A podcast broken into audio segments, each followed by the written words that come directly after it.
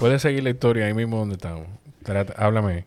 Y entonces yo digo en el, en el ejercicio, Ya estamos grabando. ¿Tú dices en el ejercicio? yo eh, digo, no, no, yo voy a presentar.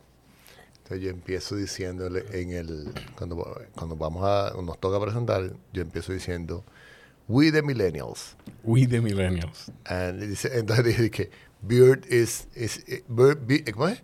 La barba es un proyecto. Uh, Birds Project. O Ajá. sea, be- be- o Beards for the next year, algo así. de- Ah. hizo una referencia a la barba.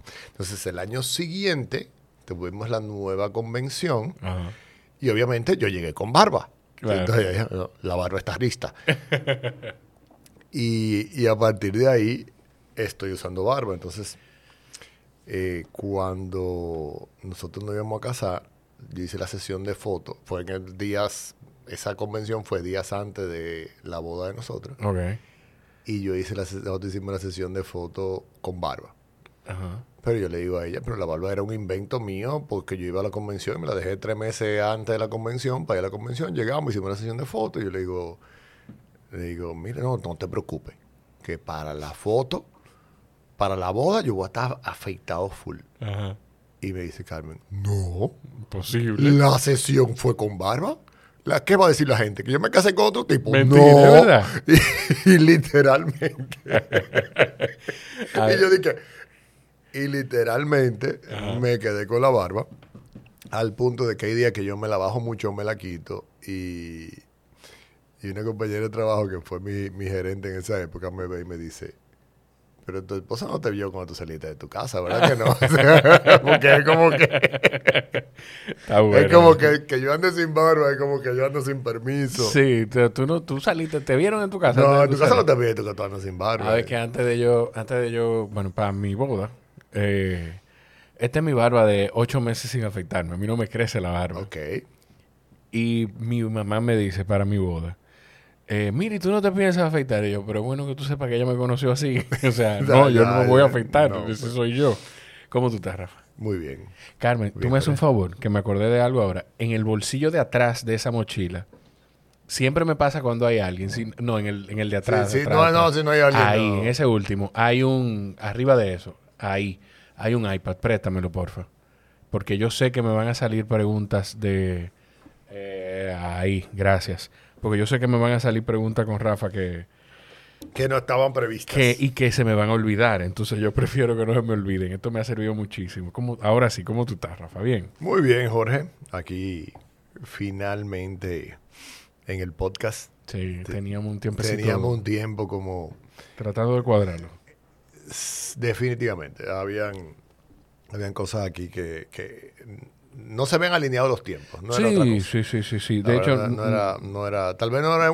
Dicen que el momento llega, no. O sea, el mejor momento es cuando se hace, sí, sí, sí, no sí, sí. cuando se planifica. Entonces, aquí estamos. Es como yo le digo a todo el mundo, a, to- a todo el con el que yo empiezo a hablar de venir al podcast, le digo, si tú estás convencido de que quiere venir yo quiero que tú vengas, pues va a pasar en algún momento. Tarde o temprano Ya, se da. Por favor. Eh, vamos a decirle de entrada a la gente, porque ya yo quiero, porque ese olor me, me, me seduce. Quiero, quiero decirle a la gente, bueno, yo no, es que yo- este es el episodio en el que yo menos control tengo, en el que yo menos sé, yo nunca sé qué va a pasar, pero en el que yo menos sé qué va, qué va, por dónde vamos a ir, porque vamos a hablar de whisky, Ok. vamos a hablar de whisky y vamos a hablar de whisky contigo. Ese es el, te- Ok. el- el- el- por la marca que tú representas, ese es el término correcto de, de la marca. Ok. Sí. Pudiéramos decir que sí, sí. Sí, claro. ok. Eh, tú estás aquí como porque eres embajador de la marca Macallan. Correcto. Bueno, tú, tú estás aquí porque nos conocemos y, bueno, de hecho, pues eres embajador de Macallan. Correcto. Y eres la persona que más sabe de whisky en mi entorno. Entonces, aquí era que yo podía acudir. Y, y las veces que he hecho eventos formales no has podido ir. Eso es A- verdad. además de. Eso es verdad. Eh, porque ah, se han hecho un par de catas con la, esqui- con la esquina del sofá y otras catas ahí con, con grupos de amigos, lo que yo no he podido participar. Tienes toda la razón. O sea que algunos de los que nos vean van a decir, wow, Jorge no fue y hizo una cata privada. Eso también, es- bueno, que pongan un podcast. Eso que podemos. que pongan un podcast. Como me da mucha curiosidad, esto no lo, no lo hablamos antes de empezar, pero me da mucha curiosidad, cómo tú empezaste en, en el ¿Cómo, sea, ¿Cómo una persona se convierte en embajador de una marca y, y de una marca tan prestigiosa además? Ok. Bueno, más que cómo una persona se convierte en un embajador de marca, viene, creo que hay que aclarar qué es un embajador de marca. Por favor. Un embajador de marca es una persona que lleva los todos los planteamientos, conocimientos, herencias de la marca, lo puede convertir en una historia la cual transmite a interesados en la misma. mi trabajo como embajador de marca es, es un trabajo netamente de educación a aquellas personas que tienen inclinación hacia las bebidas alcohólicas y al whisky como, em, como bebida principal. En una parte. En otra parte, algo de lo que hacemos de embajador de marca es trabajar con los equipos de servicio en nuestros restaurantes, bares, hoteles o lugares donde la marca vive para el consumidor. Mm, algo que nos toca también es educar a ese equipo de servicio en qué tienen en las manos para poder ofrecerle a esos consumidores o a esos clientes finales que van requiriendo determinado producto. O sea, que básicamente un embajador de marca es un educador en una categoría mm, eh, que está, que está vinculada a una marca. Ok. Eso, eh, tú dices de la parte de educar a los equipos de servicio de los lugares donde vive la marca, restaurantes, bares, eh, clubes sociales, diferentes lugares. Tiene, eso, eso, es, eso va más vinculado a el manejo adecuado de la marca. Sí. O al. O, o yo sé que una cosa convive con la otra, pero ¿por cuál va más? ¿Por el manejo adecuado de la marca o por eh, la recomendación adecuada eh, de ese personal de servicio al cliente? Ambas cosas. Ok. Ambas cosas. ¿Por qué? Porque vas a tener. Normalmente, cuando nosotros llegamos a un. Vamos a decir, salimos a cenar y somos tomadores de un destilado determinado. Tal vez hay personas que prefieran beber ron, prefieren beber vodka, prefieren beber ginebra, prefieren, o su pasión es el whisky puro y simple. Normalmente tenemos eh, marcas con las que, que son nuestro día a día, con las que estamos acostumbrados y que muchas veces las pedimos en lugares donde no necesariamente ni siquiera pensamos en pedirlo, simplemente nos sentamos y pedimos un trago al azar. O sea, ese top of mind que tenemos. Exacto. Pero en determinado momento, hay un día que vamos, estamos hablando de whisky, hay un día que tú tomas whisky y tú te sientas en la mesa y dices, le dices al, capitán del restaurante, le dices al, camarero que te tocó atender, le dices al bartender del negocio, dependiendo del nivel donde estés, dices, mira, yo tomo whisky, pero la verdad, eh, sugiéreme algo. Ok. Y el entrenar, el, que el equipo de servicio de un lugar esté entrenado, está pensando en esos momentos. Está pensado en que cuando él llegue y diga, no, no, te voy a, te voy a, a sugerir tal marca, puede ser una marca que sea muy popular, claro. como una marca que sea una marca no muy popular. Entonces esa persona tiene que por lo menos poder contestar preguntas básicas o enfrentarse a la terrible pregunta del consumidor de por qué. Claro. ¿Por qué tú me ofreces eso? Ah, entonces, si usted lo que está ofreciendo por ofrecer, claro. Mm, eh, la va a pasar, la va a pasar fea. Si, si conoces de algo, vas a ofrecer las cosas que tú conoces, porque una posición humana es la de somos a nosotros se nos hace imposible como ser humano decir no yo no sé Entonces. Pero eso es natural. Mi hijo lo hace. Sí, sí, sí. Mi hijo lo eh, hace constantemente y yo tengo que decirle, Bebo, si tú no sabes algo, no pasa nada. Correcto. Tú puedes decir no sé y pregunta. O sea, eso no importa. Tendemos, pero es natural. Tendemos a, Entonces, lo que tratamos es de llenar esos espacios en blanco. Okay. De que las personas lleguen. Eh, a veces hay, hay entidades que compran 10 botellas X y su personal de servicio ni siquiera sabe que están disponibles en su negocio. Entonces nos toca a nosotros en marcas decirle, mira, la administración no, no estoy diciendo que esto es una generalidad, pero son cosas que suceden. La administración agregó o catalogó estos tres productos. Yo vine esta, no- esta, tarde, esta tarde, esta noche, esta mañana, a que tú lo conozcas. Claro. A que tú lo conozcas, sepas que lo tienes disponible y sepa cuál es la diferencia entre cada uno de ellos. Y Y ese es, el tra- ese es parte del trabajo de un embajador de marca. me gusta, me gusta mucho esto porque, y, y perdóname la comparación, pero de una forma u otra, además de esa parte de, de brindar ese conocimiento, porque también está el, el que va atado al, al no decir no sé. Eh, tú empoderas a la gente brindándole ese conocimiento y es como casi un trabajo hasta de visitadora médico, de yo quiero que tú me tengas porque, porque sí, el conocimiento está ahí, pero Sí. el, ese breve espacio, si yo estoy casado con una marca, hay una pequeña oportunidad, una noche, en la que yo llego con esa apertura de decir, eh, mira, yo me gusta el whisky, pero estoy dispuesto a probar, a probar otra marca. ¿Qué me recomiendas? Lo que van a recomendar es probablemente, o a quien recuerdan por la marca, aquí entra el trabajo del embajador, y la marca en la que se sienten con mayor conocimiento y mayor control. Correcto. Correcto. Y, y hay una, una parte interesante que es parte de, de lo que buscamos, es poder lograr ese engagement con ese equipo de servicio en cosas sencillas como, yo trabajo con una marca de lujo, whisky mu- que es muy costoso, trabajo para de Macallan, y de Macallan tiene un, un alto precio en su, en su copa. En- es, es el, somos actualmente la marca más lujosa del mundo. Y obviamente eso tiene consecuencias.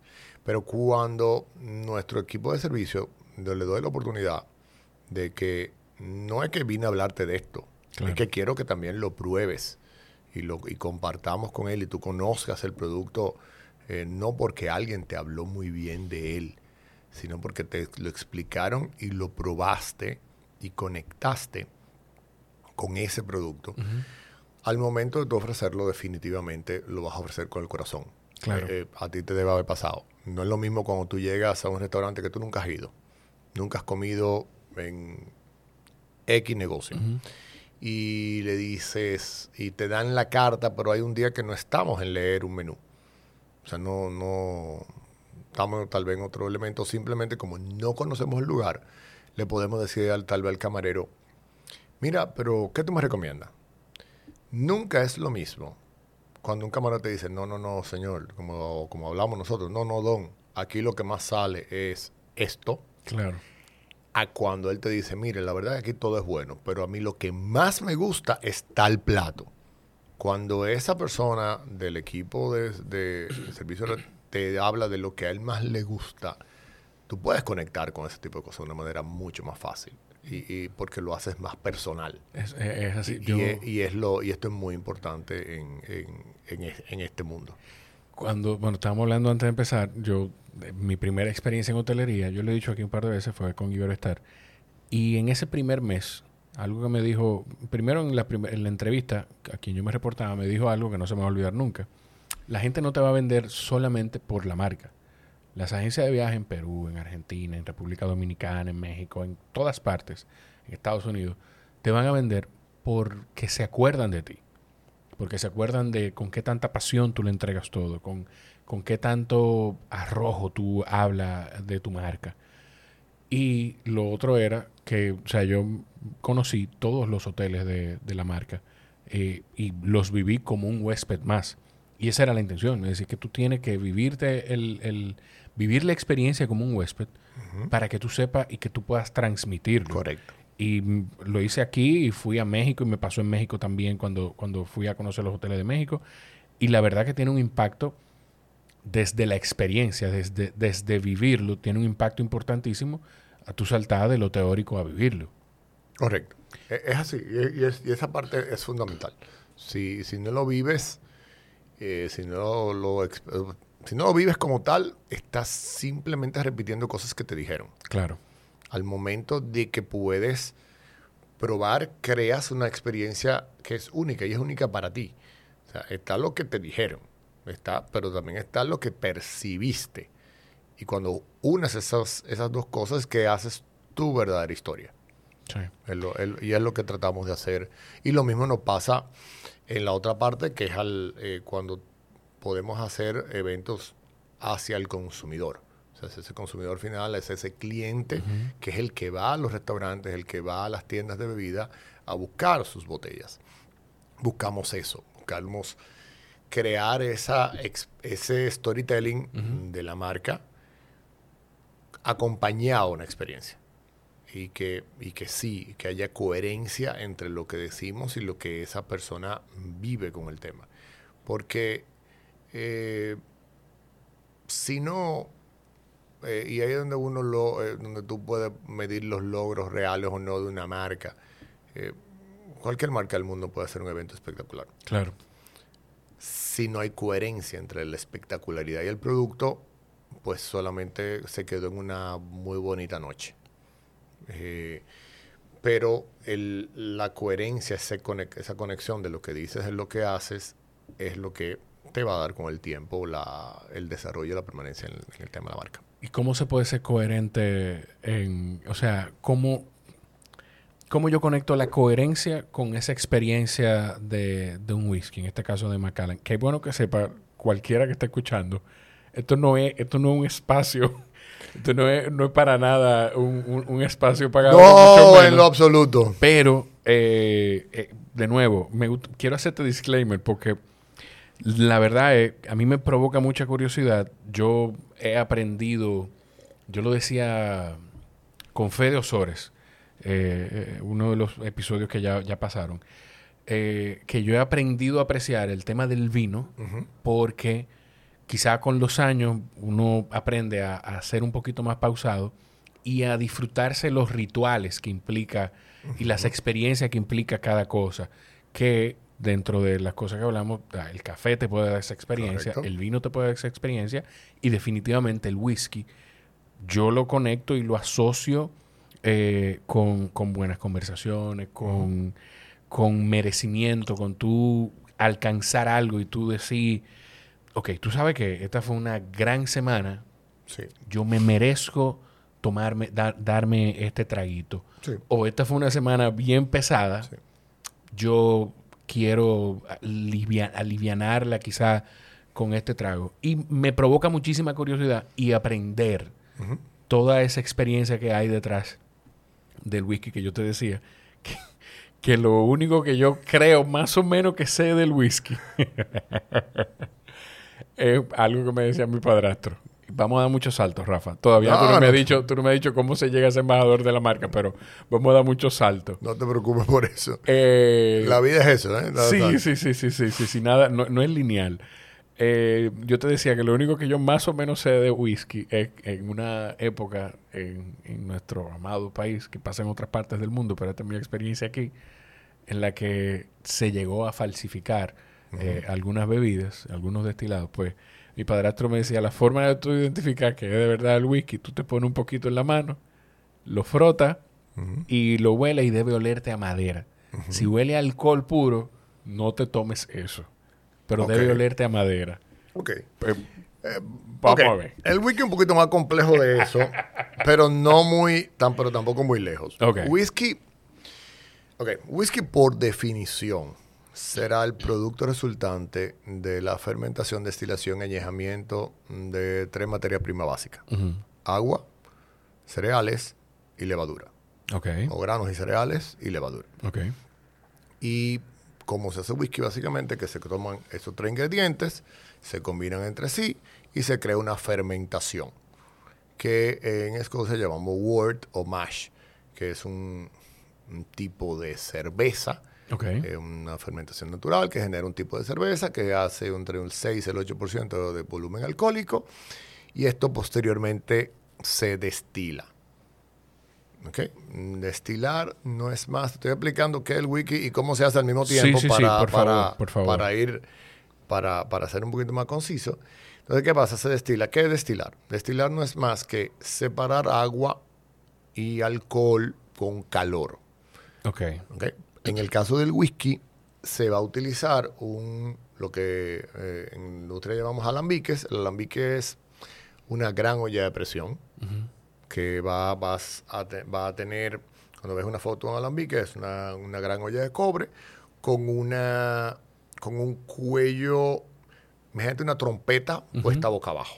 Básicamente, esa sería la, la parte que, que, que, genera el cuello del alambique. Okay. Entonces, ¿qué sucede? Todos sabemos que el agua hierve a los 100 grados, o sea, se convierte en vapor. Sí. El alcohol evapora a los 80 grados. Entonces, tan pronto empiezas a calentar ese mosto fermentado, ese mash, ese worth de, de agua, cereales y levadura, en el calor, a los 80 grados, se separa el alcohol del agua. Ok, y por, por la forma del alambique, Por la el forma del alcohol va a un alambique, lugar. el no, simplemente que el alambique va cerrando, va cerrando su cuello, se va haciendo más estrecho para, Acércate un poquito más. para, para concentrar los vapores en, al, al centro. Ok. Son de cobre, ¿por qué? Porque el cobre elimina impurezas del alcohol. Es un, es un constante eliminador de bacterias y, y elementos eh, y de congéneres en el, en el alcohol. Ok. Entonces se concentra en el cuello todo ese vapor. Al final del cuello hay una parte, o al final de la torre de la, del alambique, hay una parte que se llama cuello de cisne, donde ya está bien, ya está bien alto de lo que está hirviendo. Es un codo donde ahí baja la temperatura, se condensa otra vez ese alcohol, se vuelve, vuelve a ser líquido, baja algo de líquido, algo de vapor por el, por el cuello y baja una serpentina donde se enfría totalmente. Y pasas de, eh, en el colegio nos decían de que sublimación progresiva y sublimación regresiva. Sublimación progresiva es cuando cambiamos de líquido a gas y Ok. regresiva cuando cambiamos de gas a líquido. Ajá. Entonces se generan las dos cosas. En el, el- a partir del cuello del alambique se, se enfría ese vapor y queda el líquido. Que ese vapor Y que se ese- enfrió es el alcohol. Es el, es, es el alcohol que salió de la destilación. Ok. Entonces ahí se pierde muchísimo volumen, obviamente, pero sube el volumen alcohólico. Ahí en una primera destilación vamos a tener que de, 8 por- de 6, 8% podemos brincar a 16, 21% de volumen alcohólico. Ok. Ese, ese resultado de esa primera destilación se vuelve a pasar por el alambique para hacer una segunda destilación. Eso te iba a decir porque te oí decir la primera La destilación. primera destilación. Y en, el, y en esa segunda destilación podemos llegar a porcentajes alcohólicos que van a andar para el whisky entre el 54 62% de volumen alcohólico. Ok. Que ya ahí tenemos alcohol. eh, Hard liquor. eh, ya, ahí, ya ahí empezamos con lo que llamamos alcoholes pesados. Alcoholes Se dice pesados. pesados porque todavía en una segunda destilación hay mucha impureza y el grado de destilación es bajo. Eh, En alcoholes ligeros tú lo vas a encontrar, para poner tu ejemplo, en el vodka, que se lleva 92, 94% de volumen alcohólico en destilaciones, entre 4 y 5 destilaciones. En el whisky solamente se queda, nos quedamos en 2. ¿Por qué? Porque esas impurezas del alcohol son importantes para la tercera par- far- parte del, del proceso, que es el añejamiento. Ok. Necesitamos impurezas para que cuando entres el alcohol en la madera, esa combinación de alcohol, impurezas, madera y los residuos de esa madera generan el añejamiento. Cuando tú dices madera, son, madera son hablamos, barricas. va- vamos a hablar, hablar de barricas o de roble americano o de roble europeo, que son las que se van a utilizar en el- todo el mundo del whisky. Entonces, luego de todo ese proceso y tres años en madera, tenemos whisky. Tres años en madera. Tres años en madera es el estándar global, el estándar escocés, pero es, es un estándar que se, rep- se repite en todos los productores de- de- del mundo del whisky. En la destilación de granos y cereales, dos veces en alambique y añejado un mínimo de tres años en madera, lo llamamos whisky. Me, me llama la atención, tú dices el estándar escocés pero eh, eh, y el estándar global, pero es porque de alguna forma... Sí, básicamente eh, todo eh, país- Escocia es el estándar. Correcto. Todo país del mundo tiene al- prácticamente o realmente tiene algún destilado en base- hecho en base a granos y cereales, que es, que es fermentado, destilado y añejado en barrica. Y se llama whisky. Ujú. Grandes productores del mundo, vas a tener Irlanda, eh, que pudiéramos llamarlo el padre histórico del whisky. 1494 es la primera prueba de producción de whisky.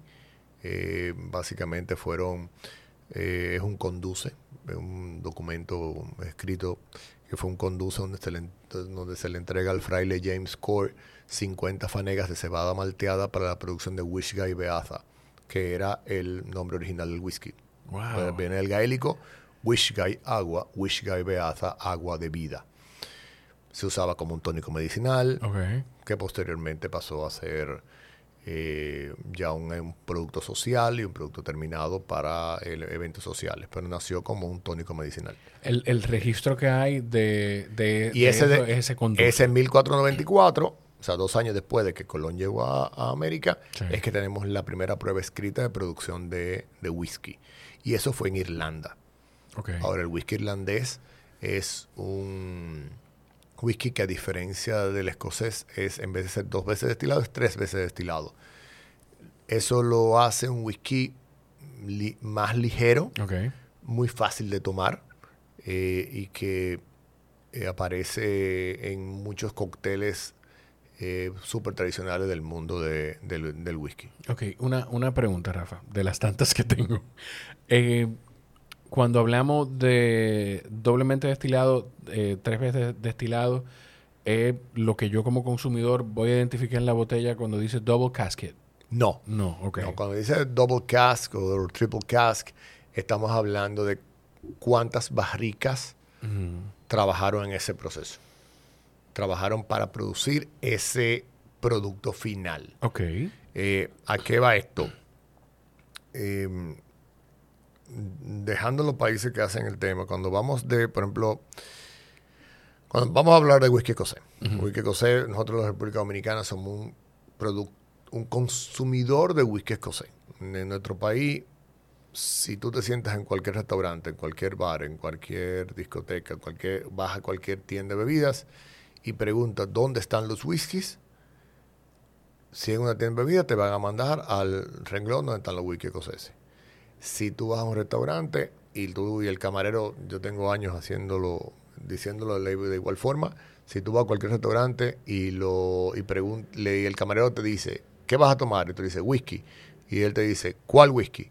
Y tú le dices, el que tú quieras, pero que sea whisky. Él va a ir donde el bartender del negocio, le va a decir lo mismo y en el 99.99% de los casos va a venir con un trago de whisky escocés 12 años servido. Sí. ¿Ok? Olvídate la marca. Lo que va a venir va a ser un whisky escocés. Sí. Mucha gente no lo sabe, pero República Dominicana es el cuarto mercado en Latinoamérica en consumo de whisky escocés en la categoría Premium and Above, o sea, de 12 años en adelante. Somos el cuarto mercado de Latinoamérica. Y ojo, esto, eh, esto es en volumen, Sí. o sea, cajas consumidas anualmente, precedido por unas pequeñas comarcas como México, Brasil y Colombia. Luego Pequeño- vamos nosotros unas pequeñas comarcas. unos pequeños lugarcitos. Y un dato Wow. que ya tengo un par de años diciendo, Pero perdóname, nivel tú global- Dices, tú dices el, el cuarto país en consumo de whisky escocés sin importar. Eso no estamos hablando de una marca en específico. no, de whisky escocés, Whisky 12 escocés. años en adelante. Wow. Somos el cuarto mercado. Pero a nivel global, somos el número 23. Y ojo, que precedido por un pequeño país que, un país que tiene mucho problema ahora mismo, eh, que hay una oportunidad para subir un escalón, porque es un, una pequeña, un pequeño poblado conocido como Rusia, Ok.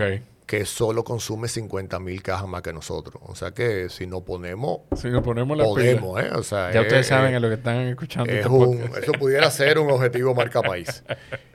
Pero, pero en sí, nosotros somos un producto. El whisky ha liderado por décadas en la República Dominicana el, el consumo aspiracional. Sí. Eh, entendemos el ron dominicano es nuestra bebida nacional, Claro. de eso no hay duda.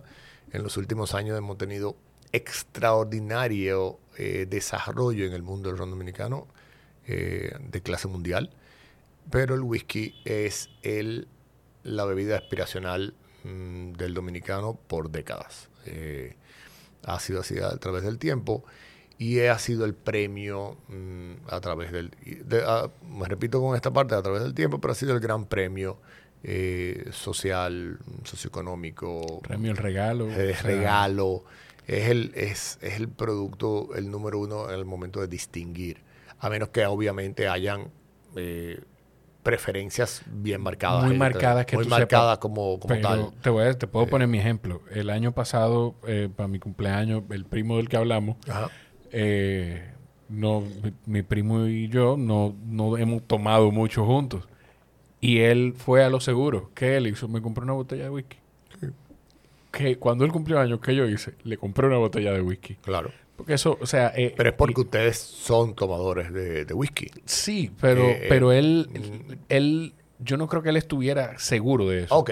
A lo que me refiero ya. es que él dijo, ok, yo veo a Jorge, Jorge definitivamente es una persona que probablemente le gustó- se va a disfrutar. Él debe de tomar whisky. Y si no toma, que tome. Sí, sí, sí. Eh, Y- sí. y- y- o sea, y, y cuando tú dices que es un aspiracional,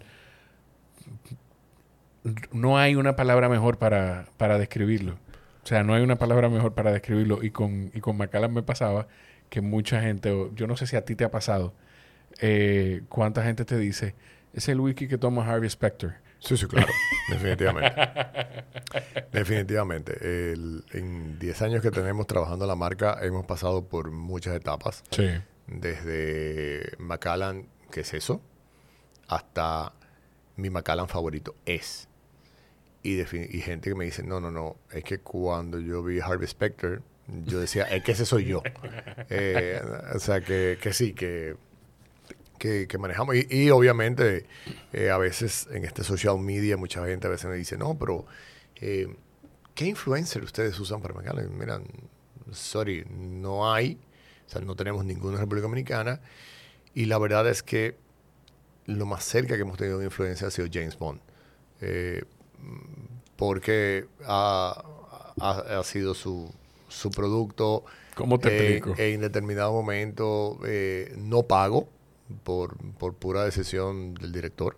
O sea, eh, la- esa... Sí, en, en Skyfall aparece, es donde la primera vez que aparece James Bond bebiendo whisky. Y, el- y fue una, una historia interesante que básicamente el director de la película dice, no, no, espérate. Sin hablar más de nadie, James Bond tiene 50 años.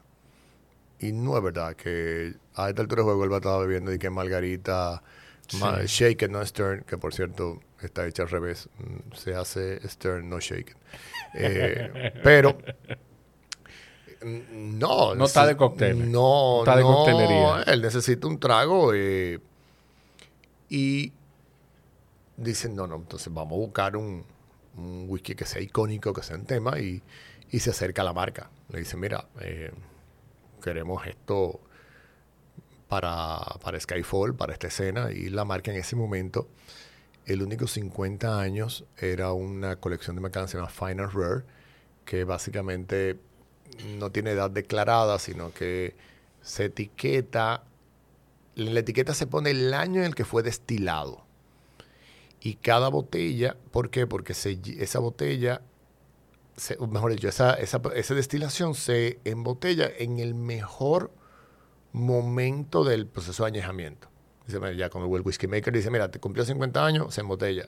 No, este año quedó, no quedó tan poderoso, nada más dio para 38 años, se embotella.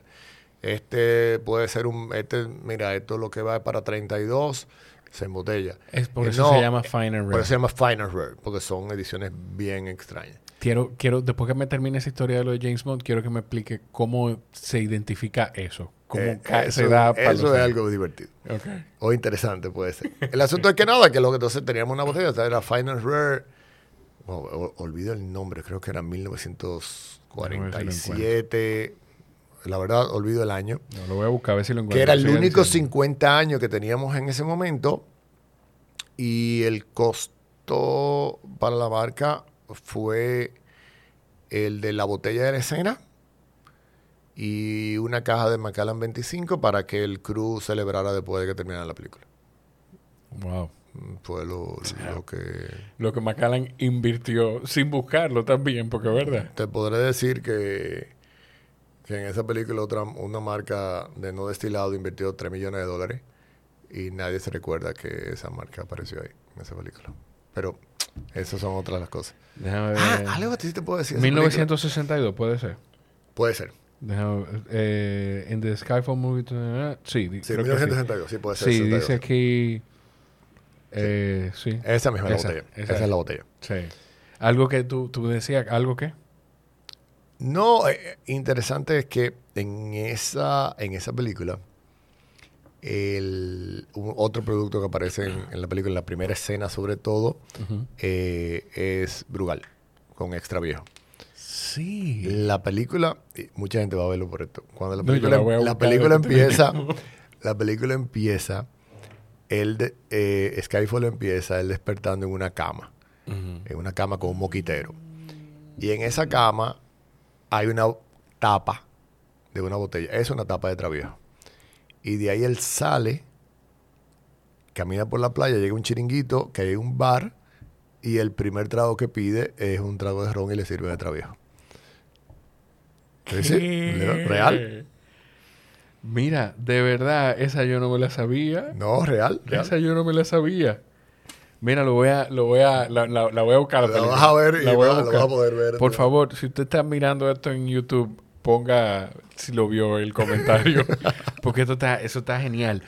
El Fine and Rare, de- Sí. definitivamente vamos a dar muchos saltos. Pero el Rare, ¿cómo el, el, el Mira. maker se identifica? Ok, Ok. esto da para esto, da para lo Vamos a, a- volvamos a, a la, a la- volvamos a la parte básica. Cuando se destila whisky, para un producto ser llamado whisky escocés, tiene que pasar tres cosas. Y, y lo explico para que entienda dónde Por voy. favor. Tiene que ser toda materia prima escocesa, hecho por una empresa escocesa y ser añejado por un mínimo de tres años en barricas o de roble americano o de roble europeo. Ojo, que aquí, siempre lo digo así, ojo, que aquí está el truco. Que tuvieron previamente otro alcohol. Por el momento no se añejará whisky escocés en barricas nuevas. O sea, en barricas que nunca han tenido alcohol. Siempre en barricas curadas por otro alcohol. No importa que ese otro alcohol no haya sido. No importa. La ley especifica que sea curada. La, ley. La ley escocesa eh, especifica que deben ser curadas previamente. ¿Y ese proceso tiene que pasar en Escocia o puede pasar no, en.? No. Ese proceso puede pasar en cualquier otro lugar. Ok. Por tradición, el roble americano, se, su primer uso va a ser en whisky americano tipo bourbon o Tennessee whiskies. ¿Por qué? Porque una gran diferencia que hay entre el whisky americano y el whisky euro y el whisky escocés es que el whisky americano no puede rehusar barricas. Siempre se añeja en barrica nueva. Y, el- y ese, y eso va a generar otra... Pero hablamos de eso ahora. Sí, ok. que ya te vi con ocho preguntas de whisky americano. Sí, sí, sí. Entonces, y por el otro lado, viene un tema que es la barrica muy tradicional, que es la del roble europeo, que por tradición el primer uso fue en vino de Jerez tipo oloroso o sherry. Ujú. ¿Ok? Yo pero he, he tomado vino de Jerez. Ok. Puedo decir que he Pues, tomado vino pues de Jerez. en básicamente el sherry fue la bebida de la corona desde Sir Francis Drake hasta el otro día y eso llevó a que muchas barricas de roble de roble europeo ex Jerez eh, estuvieran disponibles en Escocia en época donde ni siquiera se añejaba whisky y por un tema de que eso, eso da para otro podcast completo por un tema de cómo escondemos el whisky que era ilegal la producción en la época se guardaba el whisky en esas barricas, dado que si las ponías ahí, la podías tener en el visible, podías pasar cualquier retén y como tenían La lotes, etiqueta las eh, etiquetas de, de, de temas españoles, podía pasar y con el tiempo se dieron cuenta que ese alcohol que ponían a descansar dentro evolucionaba. Entonces, cada madera, que- pero eso, como te digo, es una historia para que tengamos otro podcast solo hablar de eso. Cada madera aporta determinados elementos en el whisky. Vas Ok. a tener el roble americano, te va a dar, no tiene mucho, no va a aportar mucho color, pero te va a dar mucha vainilla, muchos elementos de, notas cítricas, eh, y va a dar mucha astringencia en el paladar, etcétera. Por el otro lado, el roble europeo es una madera mucho más oscura, mucho más porosa, con un residuo de un vino de Jerez que tiene una tendencia de dulce seca te va a dar un whisky que es bien especiado, eh, con mucho color, va a tener mucha nota de, de- de frutos maduros, o sea, va a ser un whisky profundo y redondo en el paladar y en la nariz. ahorita te traje algo para que probemos algunas Sí, sí, cosas sí, y, y entiendas por dónde voy en ese sentido. Entonces, ¿qué pasa? La persona a cargo de la producción del whisky es, es un whisky maker. El whisky maker, su trabajo es la formulación de whisky que conocemos una botella. Y esa formulación, como le podemos decir mm, de, de- de esa manera, no es más que el control que se tienen de todas las barricas que tiene una marca en su proceso de añejamiento. Entonces, el trabajo del whisky maker y de su equipo es de tener, vamos a decir, en el caso de nosotros, 250 mil barricas, empezar en la barrica 1 y año por año probar todas. Básicamente eso se va a venir probando una o dos veces al año y se toma la nota de evolución.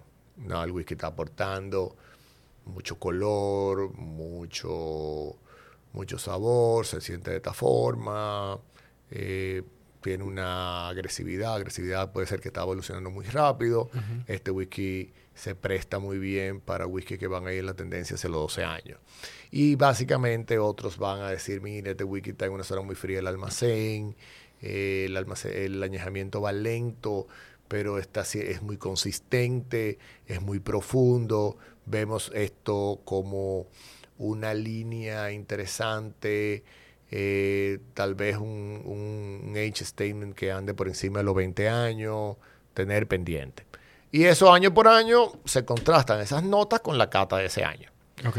Entonces, obviamente, en un whisky de Malta los sabores son lineales. O sea, los whisky de Malta tienen un sabor específico que se genera en una barrica y la norma no es muy flexible.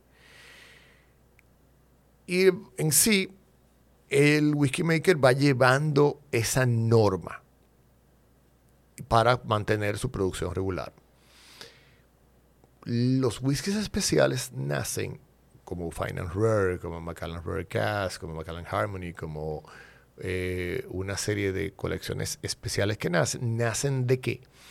Nacen de esas barricas que rompen la norma del producto regular, creando, pero la rompen hacia la creación de productos únicos. Dice, wow, esto no es mi Macallan regular en esta dirección, pero esto es Macallan en ADN con una personalidad propia. Y ahí entonces esos batches especiales son los que generan las ediciones especiales de los whisky. O sea que una edición especial de un whisky como Macallan no sale porque... No se planifica. el- exacto, no es que el equipo de mercadeo dice, este año No, vamos a... No sé. Hay productos que sí puedes generar así. Ok. Que sí puedes decir, mira, vamos a crear un producto en esta dirección. Eso sí lo puedes Pero hacer. eso igual me, me imagino que se tomaría su tiempo. Sí, algo que, algo que, que el wiki tiene mucha paciencia. Porque, por ejemplo, en el caso particular de Macallan, como te dije ahorita, ningún. Para llamarse whisky, que te tiene que durar mínimo tres años en barrica. Sí. Pero en el caso particular de la marca, no se, em, no se toma ningún líquido que tenga menos de 10 años. Eso te iba a preguntar. Tú dices, ah, tres años es al menos tres años. Al menos 3 años. Pero en O sea, Macallan... a partir de 3 años, ya le puedes decir eso es whisky. Ok. Antes eso es alcohol. Ok. Antes ok. es alcohol. Alcohol con dos años en madera. En el caso de alcohol. En Macallan- el caso de tres años whisky. Nosotros como marca Macallan, a lo- antes de 10 años, no se utiliza ningún líquido para ir a una botella. Ok. Y cuando digo antes de los 10 años, don, tal vez en ciertas ediciones que no tienen age statement y que están en la línea de precio rango 12 años, es donde podrás ver tal vez algún 10 años. Pero básicamente, eh, yo recuerdo una anécdota muy interesante de, de nuestro whisky maker anterior, que cuando nos conocimos me dijo, pero tú eres de mercadeo. Y me dijo, pero de los inteligentes o de los no inteligentes. Y yo dije, pero ¿cómo tú dices eso? Y me dice, no, lo que pasa es que a veces tengo gente aquí que viene y se vuelven locos y me dicen, Bob, esto es genial. Ahora necesitamos aumentar la producción del 25 años en un 80% en los próximos seis meses. Entonces, yo digo, pero eres tonto o te haces, porque dime 80% en 25 años, en 6 meses, no, no me dan. esa, matemática no eh, no, no, no lo estás entendiendo. Entonces, eso, eso pasa en el mundo del whisky. Que, Entiendo a Bob. Que, que tenemos, vamos a decir, tenemos muchos añejados, pero la cancha de ser creativos mm, es limitada porque la, la lleva a la edad. No lleva. Incluso, eh, te decía que, por ejemplo, el, el whisky eh, añejado en barricas de roble europeo, ex Jerez, es la norma. Pudiéramos crear algo, es, la, es la costumbre, pudiéramos crear algo, y existe en el mundo del whisky, que si con cerveza IPA, que si con vinos de La Rioja, que si con vinos de Madeira, que si incluso con, con barricas que tuvieron previamente ron. Eh, exacto, o sea, todo eso se puede crear, eso, eso claro que sí. Pero cualquier experimento para una marca eh, de whisky escocés, va a tomar entre 3 y 12 años saber si eso funciona o no funciona. Entonces, el, eso te lleva como... Eso eh, te, eso, te, lleva a que la planificación definitivamente es un, es un elemento muy importante en el mundo del desarrollo del whisky. Pero eso, lo que te iba a decir es eso, que te lleva como a... Y por, por lo que yo he aprendido del tipo de persona que tú puedes ser, es que tú de eso tú algo tomas y quizás el símil o la analogía con tu vida o tu forma de trabajar, porque si tú te enfrentas a algo que, que tú no conoces el resultado, por lo, eh, por lo menos cuando empieza un proceso, a partir de 3 a 12 años mínimo, o sea, algo tú, un tipo de gente como tú, algo aprende de eso. Sí, definitivamente, definitivamente, o sea, Definitivamente, eh, creo que todos hemos aprendido que nada muy rápido funciona a largo plazo. Eh, y, tratamos de, crear bases sólidas en el, en el desarrollo futuro. O sea, cuando tú confías en algo que tarda en ver, en esperar, entonces te conviertes en una persona que paciente. En el, no, o deberías serlo, en teoría. Sí, sí, sí. sí. Eh, ¿quiere, ¿Quiere que te consiga un poquito más de agua? No, todavía, todavía está muy bien. Ok. Eh, en algún momento de estos primeros 45 minutos yo te pregunté que cómo se llega a ser embajador de una marca de whisky. Básicamente, eh, un embajador de marca de, de, whisky es una persona que tiene pasión por los líquidos de los que, de los que le toca hablar y conocimiento. Entonces, en el caso Como una se llega y la otra se va adquiriendo, ¿no? Correcto. En el caso, en el caso particular de mi historia, mm, simplemente, vamos a decir, estaba en el lugar adecuado en el momento adecuado y cuando me explicaron que era un embajador de marca, dije, no, me gustaría aplicar y ya 12 años han pasado. Luego hay. ¿eh? Está bien añadido. Sí, ya, ya, ya estoy embotellable. Sí, sí, Seguro tú nunca habías oído ese chiste en el trabajo. No, no, ese es nuevo, la verdad, que lo voy a. lo, voy a. Lo voy a, agregar a la, a la, a la. lista ahora mismo. Pero en sí, eh, obviamente, hay preparaciones que están más allá de conocer tu marca.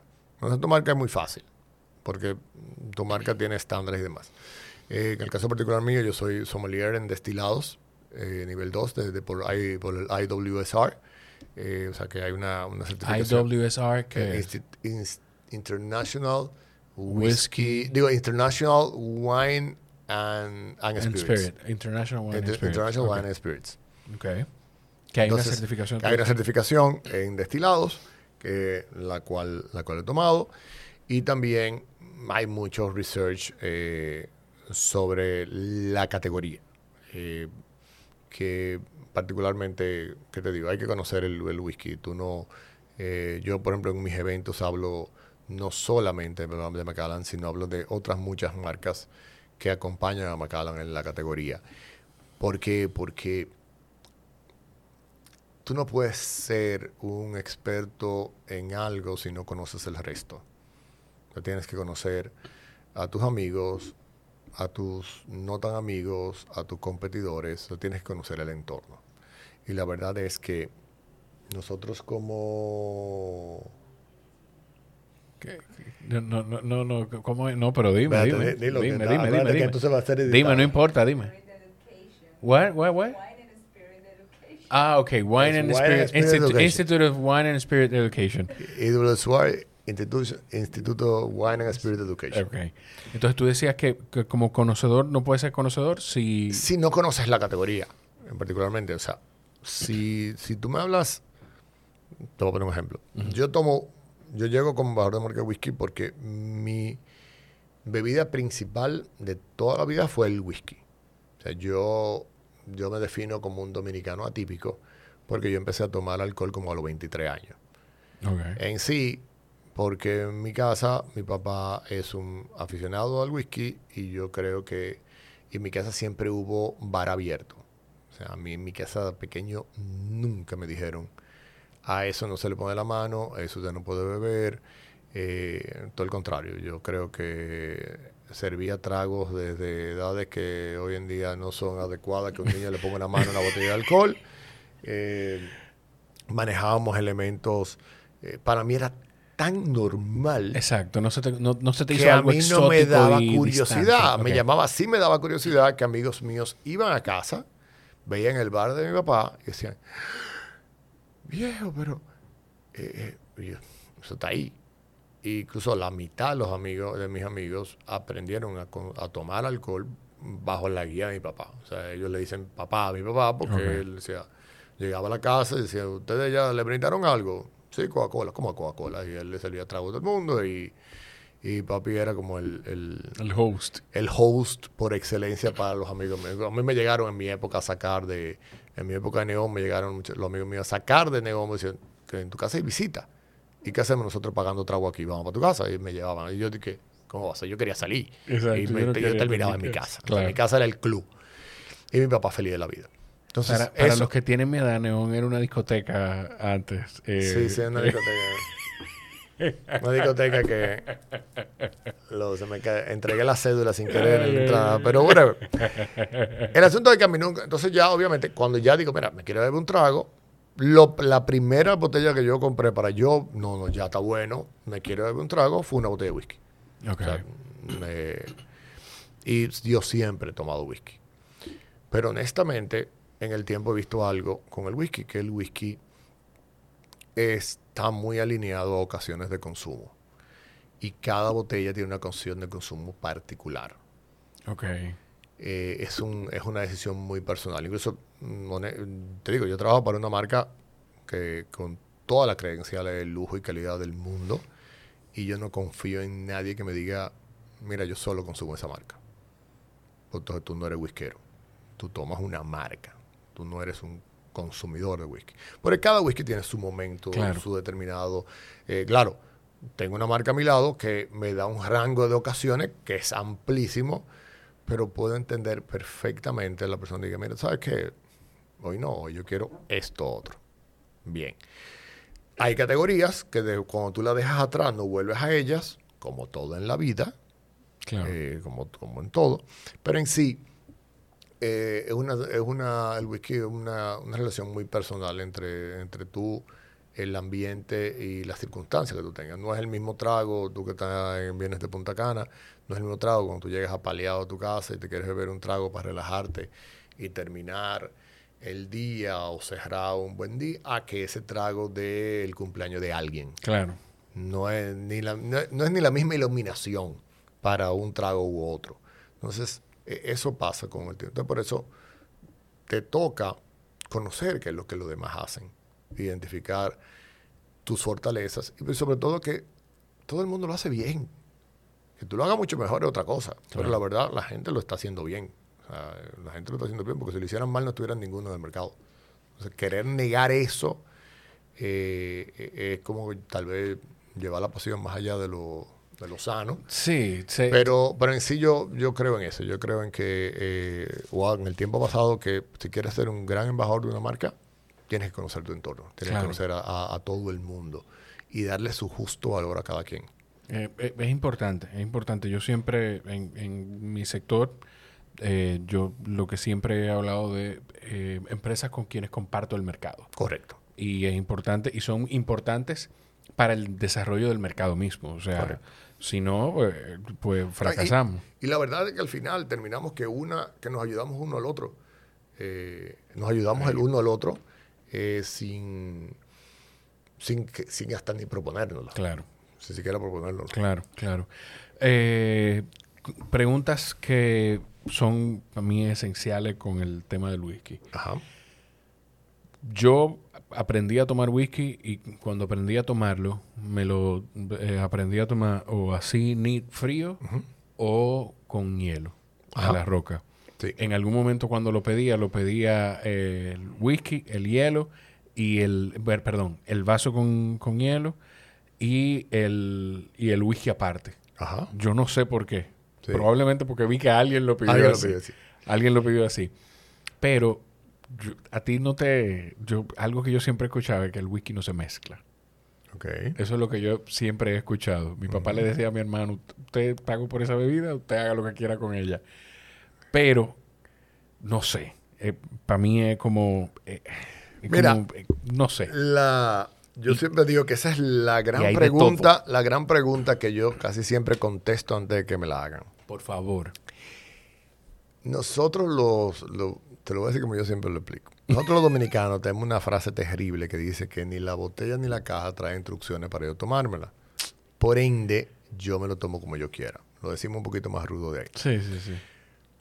La verdad es que no es mentira. Pero eso, es correcto. Eh, los escoceses no crearon un ritual, una forma o una norma de cómo se toma whisky. Okay. Primero, por su... Eh, eh, Escocia es un país precioso, pero muy rural. O sea, vas a una carretera escocesa y te vas a encontrar una carretera de un carril de ida y un carril de vuelta sin un paseo. Eh, donde atraviesas pueblecitos bellos, pero que tienen, al día de hoy, todavía tienen la figura de el carnicero, que es el señor al que va a comprarse la carne y donde tal vez tú cazas un venado y llevas el animal al negocio y, le dices al carnicero, prepáramelo lo vengo a buscar mañana. Eh, yo no más quiero, pesa 200 libras, yo no me voy a llevar 30 libras de carne, vende el resto. O sea, todavía es muy...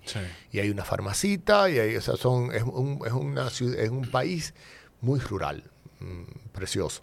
Entonces, en su forma rural los escoceses eh, se parecen mucho a nosotros, que son muy alegres, muy, y muy, muy destemplados, no, no manejan mucha, muchas poses. Por eso es que algunos chocan con los británicos, que son todo lo contrario. Entonces, ¿qué pasa? Para ellos era abrir la botella, pues servirlo en un vaso y tomar. Entonces, nunca se preocuparon por crear una bebida ni que fuera de estatus. En, estoy hablando de la base del nacimiento, ni que fuera de estatus, ni que, sino que fuera una bebida con el principal, la norma original era que calentara en el crudo invierno. Y luego era pasarla bien. Entonces, nunca se generó una ocasión de consumo buscando estatus. Claro. Sino la vida de aquí. Entonces, por eso nunca se preocuparon en rituales. Entonces, lo que sí, cuando hablamos de cómo se toma whisky, de lo único que verdaderamente podemos hablar de formas tradicionales. Uno va a ser neat, o sea, de la botella a la copa. O sea, Así como te servía aquí en esta copa que tenemos acá. ¿Por qué puro? Y esto aplica a todos los destilados. Cuando quieras conocer el 100% del sabor de una bebida, se toma puro. Se toma de la botella a la copa, de la botella al vaso. Ahí está el 100% de los aromas y sabores de una bebida. Así es que se conoce cualquier cosa nueva. Un whisky nuevo, ven, mejor para que lo, lo pruebes, sí, sí, lo puro. Y ahí que tú lo pruebas y es que haces tu contacto con él. A partir de ahí haces la cosa. La segunda forma va a ser agregando un, poquito de agua fría. Muchos recordarán, tal vez un abuelo, un tío, un papá, que, y esto era algo que era muy normal, principios de los 80, finales de los 1970, donde tú veías eh, una persona se sentaba a tomar whisky y eran, habían tres elementos, la botella, el vaso y una jarra de agua fría al lado. Mi tío Chan se lo toma Entonces, echaba un poquito de whisky, un, un chorrito de agua, bebía un par de tragos, un chorrito de agua, un chorrito de whisky y se mantenía la noche como equilibrando ese trago. ¿Qué hace el agua? El agua baja el volumen alcohólico del whisky y abre aromas y sabores.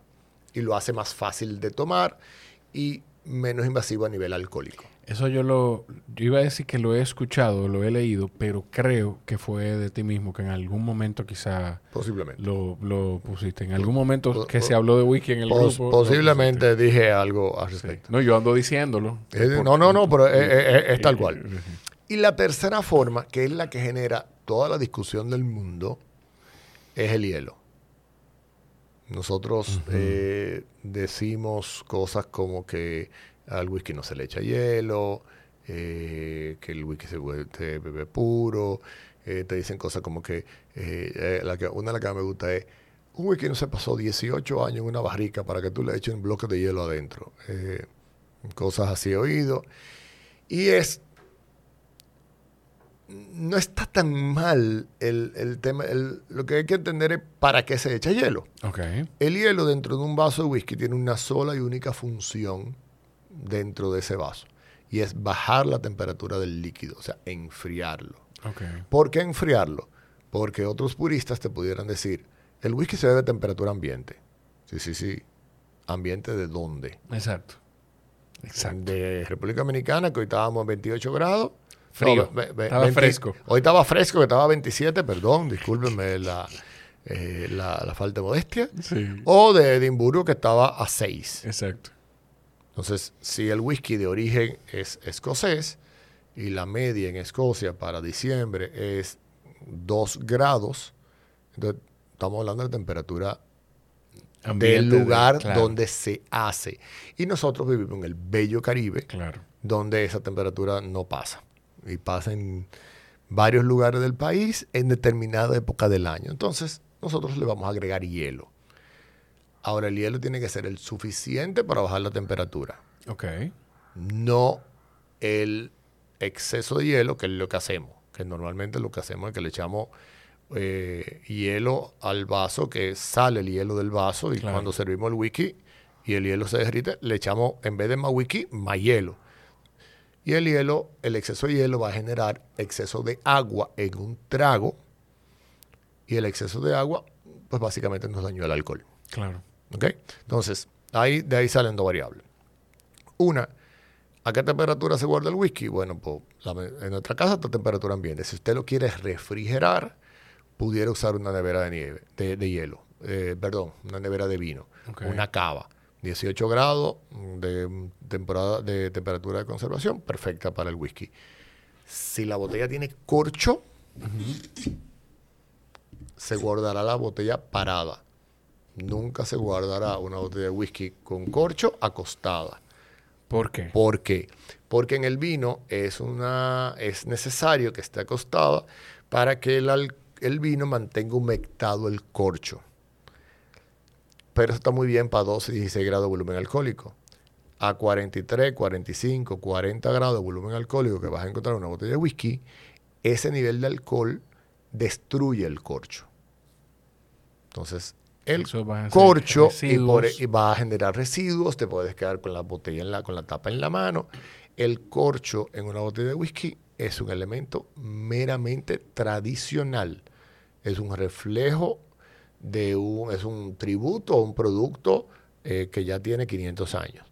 No aporta nada. No determina, no determina como en el vino. Eh, simplemente lo que vas a ver es que los whiskies de mezcla de alto perfil tendrán corcho y los whiskies de Malta todos tendrán corcho. Porque el whisky de Malta siempre se va a pegar al elemento tradicional y el whisky de mezcla en el corcho va a buscar el, los que tienen corcho, van a decir, mira, yo soy diferente a mis hermanitos pequeños. Exacto, el, el, las categorías en, la, las categorías, altas usarán el corcho. Pero básicamente en el whisky no es necesario. Lo que necesita es tener una tapa que cierre bien para después que la abras por primera vez no evapore. Entonces, terminando el tema tuyo, pasará al tema del consumo, está la mezcla. Toda la coctelería tradicional, o sea, toda la coctelería global, universal, viene de los años 20 Okay. Los Cosmopolitan, los Negroni, los Manhattan, la gran mayoría de la coctelería clásica que vemos, conocemos hoy en día es de los años 20 y se hace con whisky. No hay ningún tema esto. En las otras mezclas que no son coctelería clásica, el whisky, como todo destilado, entra en las, leyes, en las leyes universales de la coctelería, que dicen básicamente que no importa lo que un espíritu principal, o sea, whisky, le agregues a la copa, siempre y cuando al momento de llevar esa combinación al paladar, sepa al espíritu principal. O sea que si a un vaso le agregas whisky y otra cosa, eso no estará mal si al momento de llevar esa copa al vaso sabe Yo a whisky. identifico el whisky. No, esto es whisky. Exacto. Esto es whisky con algo. Ok. Mientras eso suceda, el cóctel está bien. La mezcla está bien. Obviamente hay cosas como el- la Coca-Cola y el jugo de cranberry que no aplican. Pero luego de ahí, el balance es lo primordial. Tú sabes que yo cuando salía a discotequear con un abrazo a mi gran amigo Jackie Pérez, salíamos y Jackie es, Jackie es mi mejor amigo de toda la vida, o bueno, no de toda la vida, de la universidad, y es la única persona con la que yo he salido sin un centavo de mi casa. Ok. Sin un- tú- Esos amigos siempre. Claro, uno siempre tuvo un amigo así. Y la- yo sí, eso sí le agradezco a Jackie, porque Jackie toma de todo. Yo- a mí me gusta, yo me disfruto el whisky. Ok. Y cuando salía, y me gusta mucho la cerveza, yo disfruto. Pero el, yo no he encontrado mi ron, por ejemplo. Ok. No he encontrado mi ron.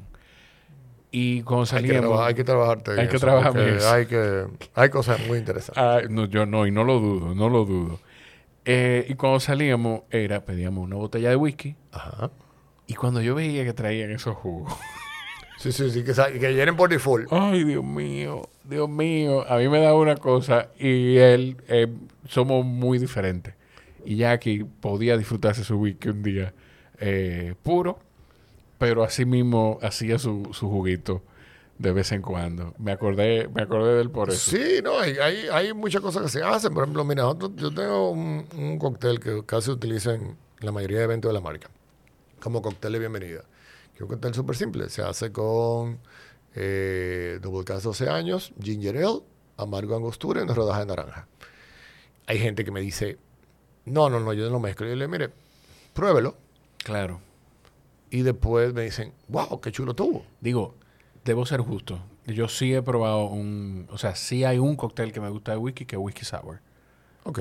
Y no sé qué tan, qué tan, qué tanto se le siente el whisky al whisky sour. Sí, no, no, no. Depende del whisky que usen ahí, Ah. pero, pero en los whisky sour, si está bien balanceado, tú sabes que estás tomando whisky. Sí. Sí, No hay- eso, no. sí, eso sí, es- sí lo recuerdo. Ese es mi cóctel. El- el- mi go-to cocktail puede ser ese. ¿Con clara de huevo o sin clara de huevo? Sí. Yo pero lo interesante es que si te lo dan con, tú no te das cuenta. Ese- eso es. Porque También es la verdad. clara de huevo es un- el gran eh, satán, satán de ese trago y lo único que le da textura.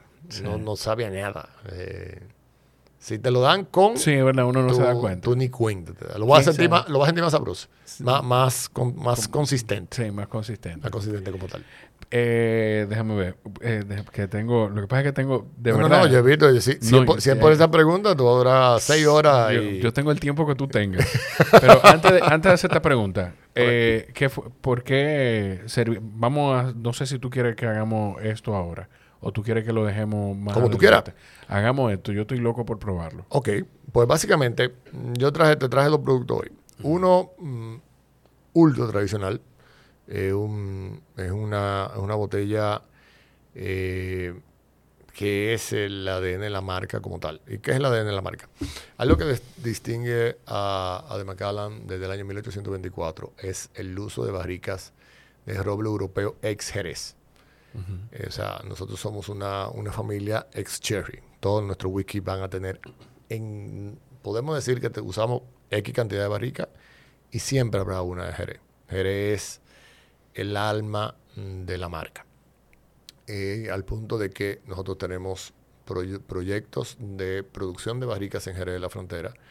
Eh, y, y para nosotros es tan importante producir barricas para la producción de vino de Jerez como producir whisky. Eh, convertimos un producto terciario en un producto primario, que es la compra de barrica, que es lo que hace todo el mundo. Nosotros estamos involucrados, eh, somos la única marca del mundo involucrada en esto de la producción de barrica. Entonces, hay una serie en Macallan que es la serie. Oak.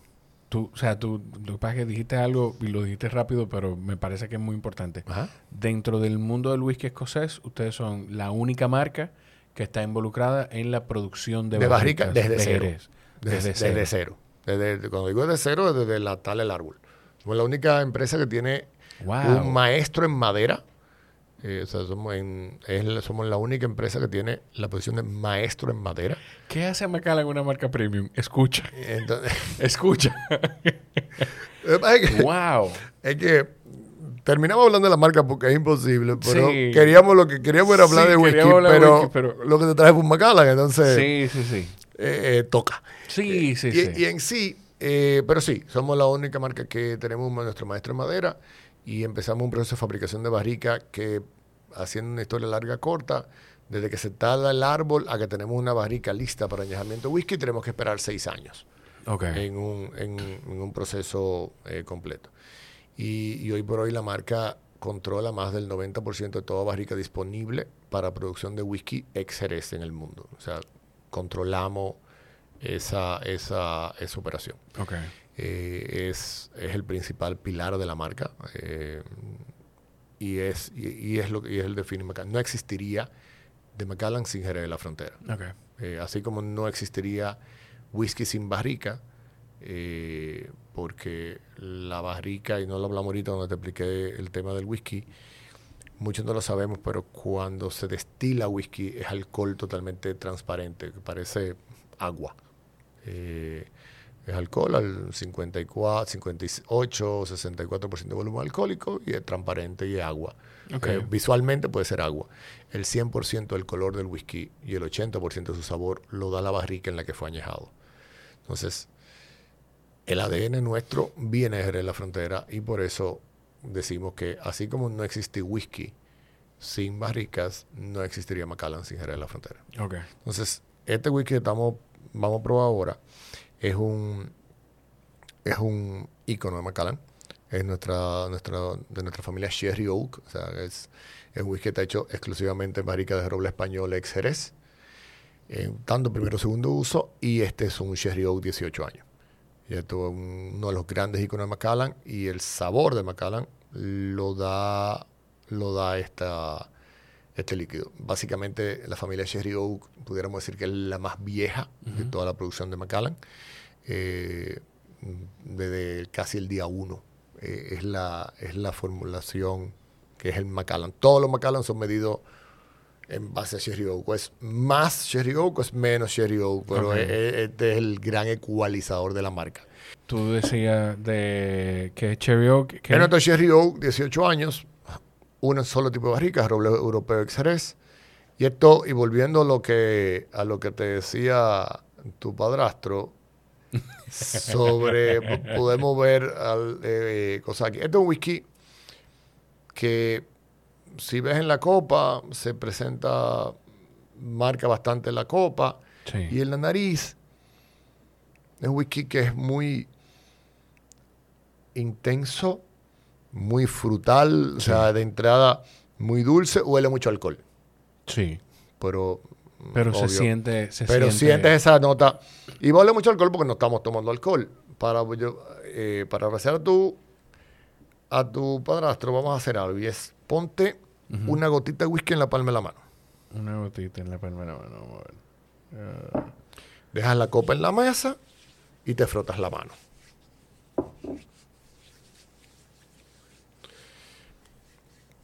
Cuando ves la mano, Sí. esto es muy importante para, nos- para nosotros decirlo, sí. vas a ver que la mano no tiene ninguna coloración especial. Es la misma mano que te lavaste esta mañana y esta tarde. Sí. Un pilar importante para, nos, para Macallan es que aquí no hay color añadido. Esto es color 100% natural de la barrica. Ok. ¿Por qué es importante decirlo? Porque el 94% de la industria del whisky escocés agrega caramelos y colorantes a los líquidos. No para eh, truquear sabores, Sí. sino para homogeneizar el color entre producción y producción. Ya. nosotros... Que mira, te iba a preguntar eso. ¿Cómo, Sí. se, cómo se consigue ese estándar en, en el Esto- color? y hay todo hay una forma fácil que agregando caramelo. Si sale muy claro, te le agregas caramelo. Si sale muy oscuro, te le agregas más wiki. De barrica clara y, y, después, y después equilibras con caramelo. En el caso nuestro, lo equilibramos a puro barrica. No. O sea, se juntando barricas que den whisky oscuro, whisky más claro, se llega a la homogenización de, de color. Y, y esto cuando lo ves en la mano, no hay ninguna sensación pegajosa, Nada. ni ningún color. Nada. En whisky de muy buena calidad, muchas veces no ves nada de color, pero puedes sentir cierto nivel de, mm, de, de- de esa sensación pegajosa en Sí. la mano. Ahora, eso no es para conocer a Cherry Oak. Para conocer a Cherry Oak vamos a juntar la mano y vamos a frotarla. Pero así, como con vigor, como si fuera de madera, cogiera fuego. ¿eh? Abre un huequito y huele.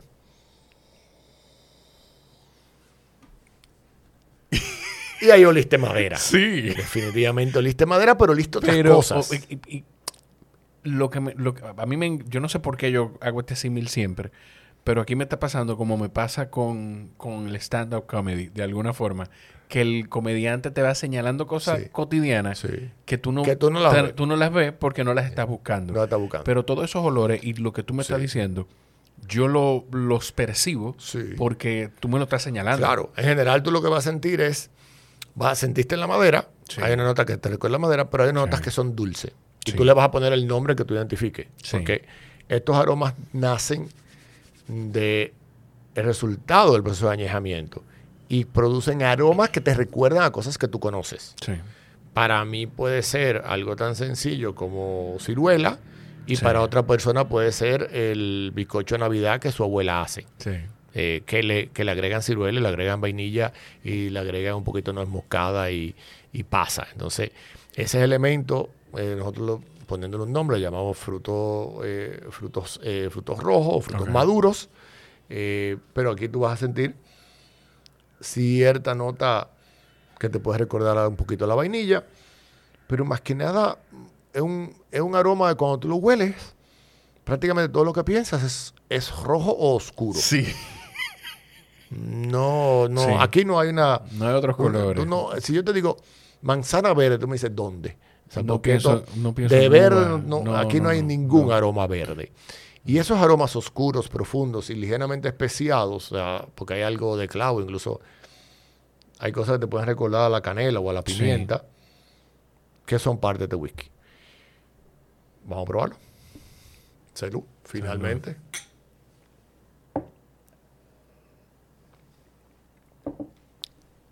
Ese primer trago no vale de absolutamente nada. Porque no estamos diseñados para tomar alcohol. Ok. No importa lo que te hayan dicho. Ok. Pues siempre tenemos ese amigo que nos quiere convencer. Sí, que mira, Esto deja es- lo que pasé. Esto es un gusto adquirido. ok. Aprendimos a que esto nos gustara, como cientos de cosas que hoy en día tú comes, que yo me imagino que habrán cosas que tú hoy en día te comes. Sí, y, sí, sí, sí, sí. y tu mamá o tu abuela o la ni quien dice, míralo ahora, Sí. Tanta pela que le aguantó por estarse comiendo esto o aquello, o tanta mala noche que nos hizo pasar porque él no comía de eso y ahora, ahora él está llamando que, Sí, que sí, él sí. quiere que el domingo le preparen. Sí. Entonces, esto, esto es un gusto adquirido. El primer trago es simplemente para decirle al sistema, al, al- al cerebro, viene alcohol. Y entonces se prepara el sentido del gusto. Mira que ahora está salivando diferente que ahorita. Y esto no es magia de stand-up comedy, es que es así. Tú Y, la y empieza el, el, el paladar. eh, Ah, bueno, sí, el paladar. Sí, la parte eh, de arriba de la nosotros somos, boca. sí, eh, todo se activa. Nosotros somos Todo se activa, sí. 85% nariz y 15% paladar para, en el sentido del gusto. Entonces, eh, prueba de eso es cuando estás tupido, nada te sabe a nada. Sí. O sea, toda la comida te sabe igual porque no hueles. Eh, y eso es, es lo que nos pasa. Ah, si hueles ahora el whisky. Está como más presente. eh, ¿qué? Todo. o no, sea, para que no diga que te dirigí yo. No, no. Pero aquí- O sea, yo lo siento más presente y el. ¿Y el alcohol yo- qué pasa con el alcohol? Menos. Menos alcohol. Yo lo siento mucho menos Mucho el alcohol. menos, correcto. Y, si, y, y huelo más pero mucho menos, lo siento. Y huelo más como el, el, el, el cherry oak, porque ya yo sé que es cherry oak. Pero aquí el- como el las dulzón, especias, las ese dulce, Sí, sí, sí. ese dulce, esa parte avinada, Sí. ese, ese elemento de, Ese de avinado, fruto maduro Eso. es más presente acá. Vamos a probarlo otra vez y ahí sí podemos hablar de...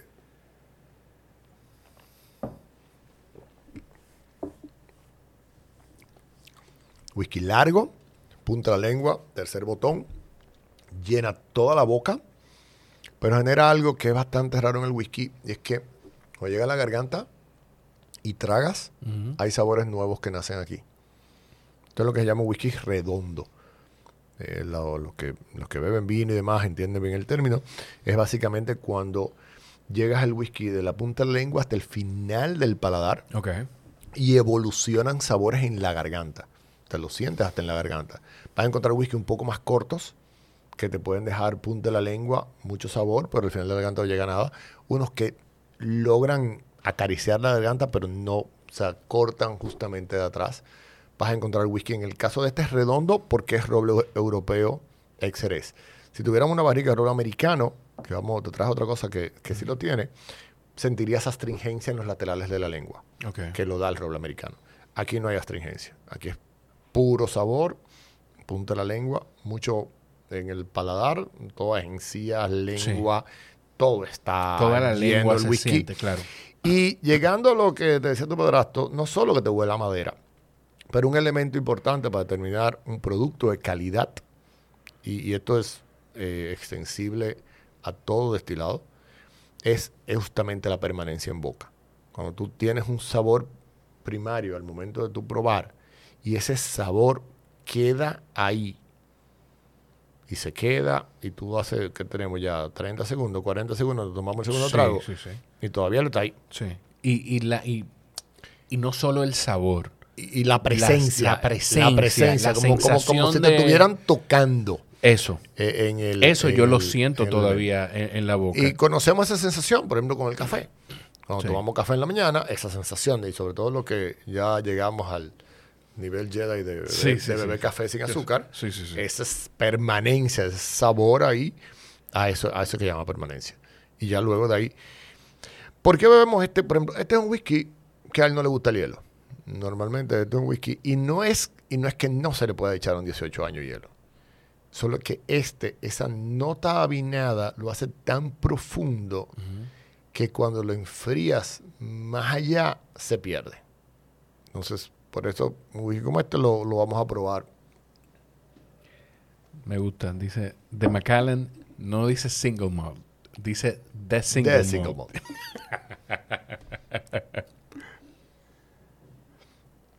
Este es un gran icono de nosotros y es un gran referente para el mundo de Macallan y ese es el ADN del sabor de Macallan. Todos los whisky mm, de Macallan van a tener esa línea hacia Sherry Oak bastante, bastante marcada. O sea, no, no, perdón, identificable. Vamos a poder decir, sí, aquí hay Sherry.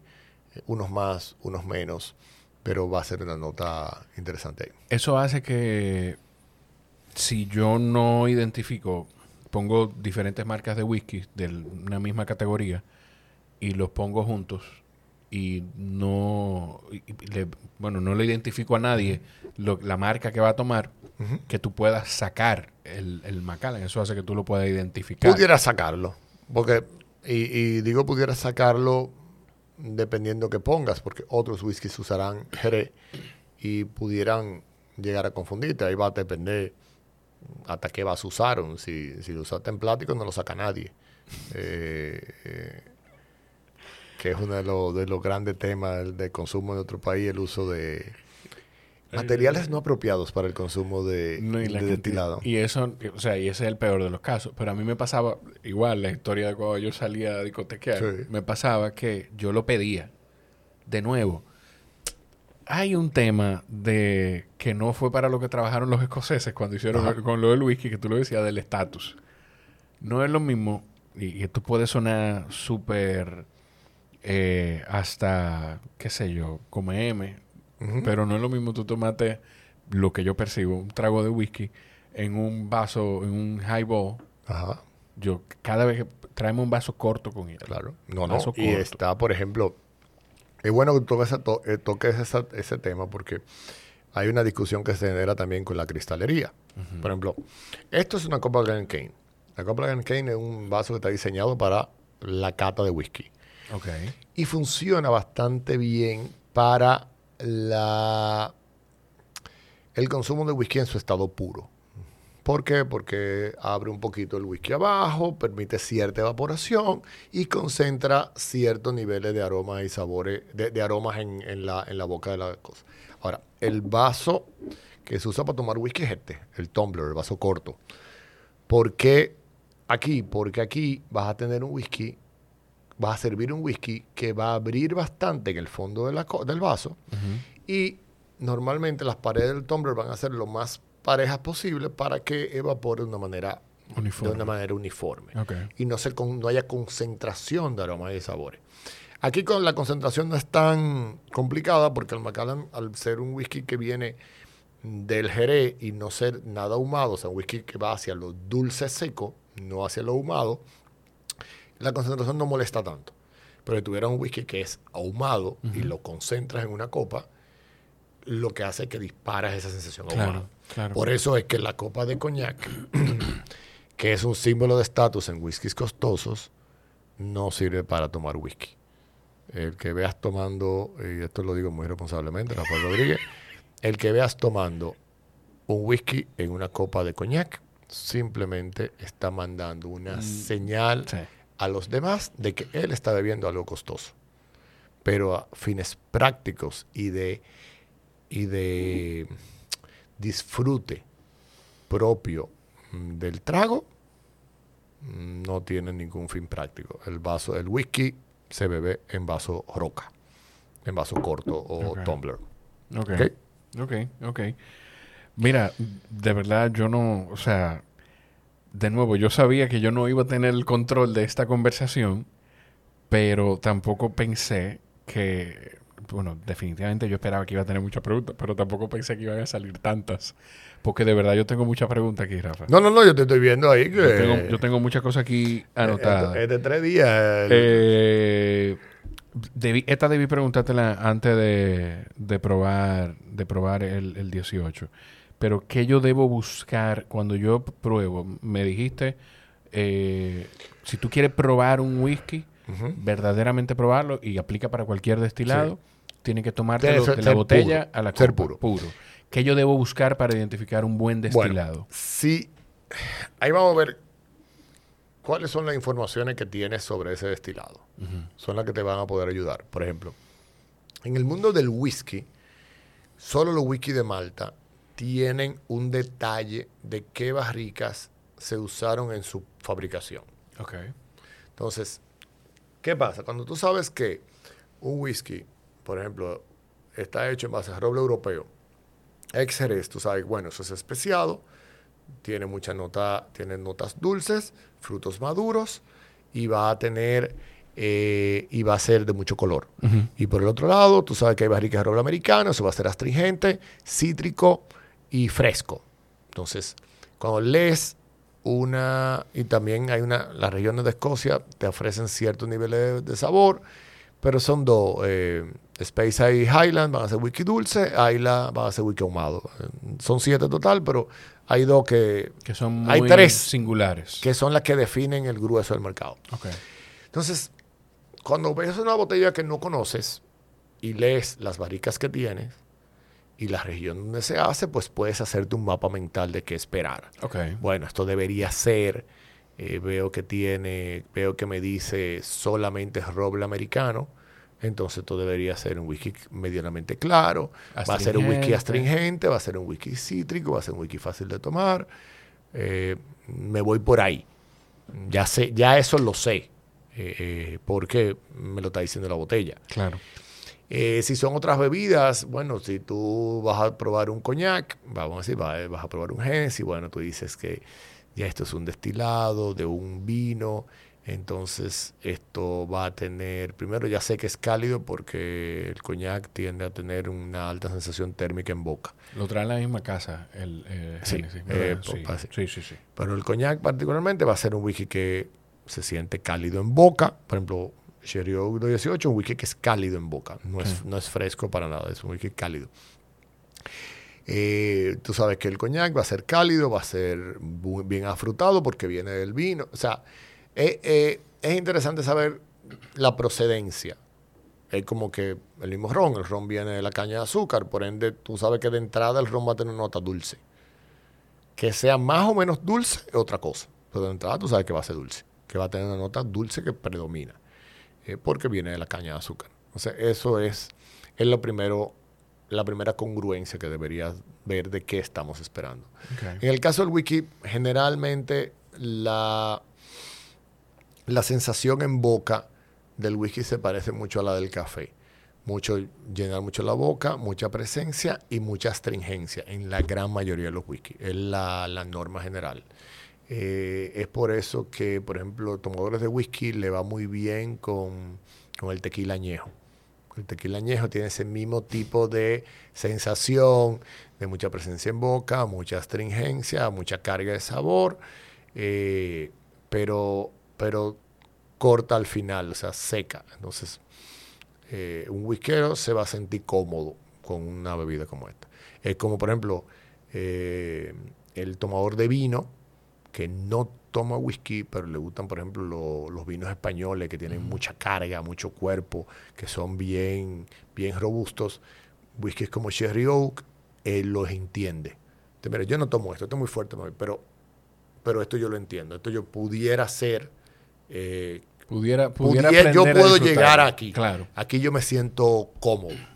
Eh, entonces, eh, Yo en- conozco eso. esto yo lo conozco. Esto, esto está en mi territorio.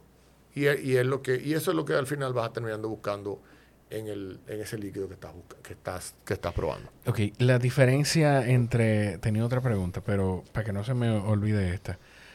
¿Cuál es la diferencia? Porque yo escucho, por ejemplo, mucha gente que toma whisky que dice yo tomo whisky single malt. Ajá. Pero hay... Yo he escuchado de eh, single malt, eh, eh, blended scotch y... ¿Qué más? Hay, hay otras categorías. Básicamente en Escocia se producen cuatro tipos de whisky, de whisky escocés. Lo primero van a ser los single malts. ¿Qué es un single malt? El single malt no es más que un whisky que está hecho en base a un tipo de grano cereal, que será la cebada malteada o malta, y será destilado por, hecho por una destilería. O sea, es una malta, una destilería. Cuando hablamos de, de Macallan, estamos hecho, hablando del whisky hecho en base a cebada malteada por la destilería de Macallan. Ok. Eso es un single malt. Tienden a ser sabores muy lineales. Tienen a tener uniformidad. Tienen, exacto. Tienen a. Gracias por traducir. Son bastante uniformes en sabores. ¿Por qué? Porque es un proceso de. Claro. Un proceso con el grano, con un tipo de barrica específico, que va a dar un sabor En un mismo lugar. en específico. Está todo bien controlado. Es, es como tú sabes, lo- tú, cuando tú, tú sabes lo que tú vas a recibir. Correcto. Es más o menos, va por ahí. Y son los sabores más intensos, se definen como los sabores más intensos y tradicionales del whisky escocés. ¿Por qué tradicionales? Porque toda la historia del whisky escocés empezó con los whisky de Malta. Ok. O sea, el- la categoría nace con los whisky de Malta como tal. Hay una segunda categoría, se llama single grain o whisky de grano. Ok. No es nada popular en el mundo, o sea, como producto no- comercial. No recuerdo haberla escuchado. Y es una categoría que está hecha en base a una combinación de granos y cereales, donde habrá cebada malteada, más que nada por, por la celulosa de la cebada para, la, para la fermentación, pero habrá una combinación de otros granos, donde tú puedes encontrar trigo, maíz, centeno, sorgo, otras cosas, whatever, eh, cebada malteada y varios otros granos. Su gran diferencia con el whisky de Malta es que hay más granos que la cebada malteada y no se destila en alambique, sino que se destila en un otro, otro proceso de destilación que se llama columnas de coffee o columnas continuas, que es un, mm, básicamente son unas columnas de 20, 30 metros de alto que tienen placas de destilación y y hacen una destilación bastante rápida. Eh, generan vapor interno y es una destilación bien rápida. Y es que es muy bueno para producir alcohol eh, a mucha, a buena velocidad. Te iba a decir eso. Iba a Eh, utilizar eh, un término que no sé si es adecuado, pero te lo digo igual. Tú me sacas del error. Es un proceso más industrializado. Mucho más industrializado y mucho más rápido. O sea, el alambique, después de que tú hiciste la fermentación, hay que, abrir, hay que abrirlo, sacar los residuos, lavar el alambique por dentro, como si como, como tú lavas el hoyo de tu casa, volver a llenar la cosa. O sea, es algo muy manual. La columna de coffee no. La columna de coffee es, eh, vamos a destilar. Y pueden ser, tú tienes destiladores de coffee que están trabajando 24 horas mientras tengan que alimente la columna Claro. y donde vaya el final de las columnas, pueden estar trabajando constantemente. Y eh, son esas son dos diferencias, columnas de coffee y combinaciones de grano. Y serán hechos por una destilería. Eh, la marca más famosa del mundo en single grain se llama Cameron Brick. Tú no la has visto nunca. Mi vida. No te preocupes. Yo la he visto dos veces En mi y han sido entrenamientos de cosas de marca y mm, no es... no. El grueso, la importancia del single grain tiene es que es la base de la tercera y más popular categoría de whisky escocés, que son los blended Scotch whisky. Aquí voy. Un blended Scotch, un whisky de mezcla, es un whisky que se hace en base a una combinación de whiskies de malta con whiskies de grano bajo un sello comercial. Ok. Es, imagínate un plato. ¿entiendes? Acércate O sea, imagínate un plato. Eh, un single malt sería un ribeye. Tú tienes una carne Sí. importante con sabores definidos, que tiene algo de la sal o la pimienta que le agregaste y un poquito de la brasa.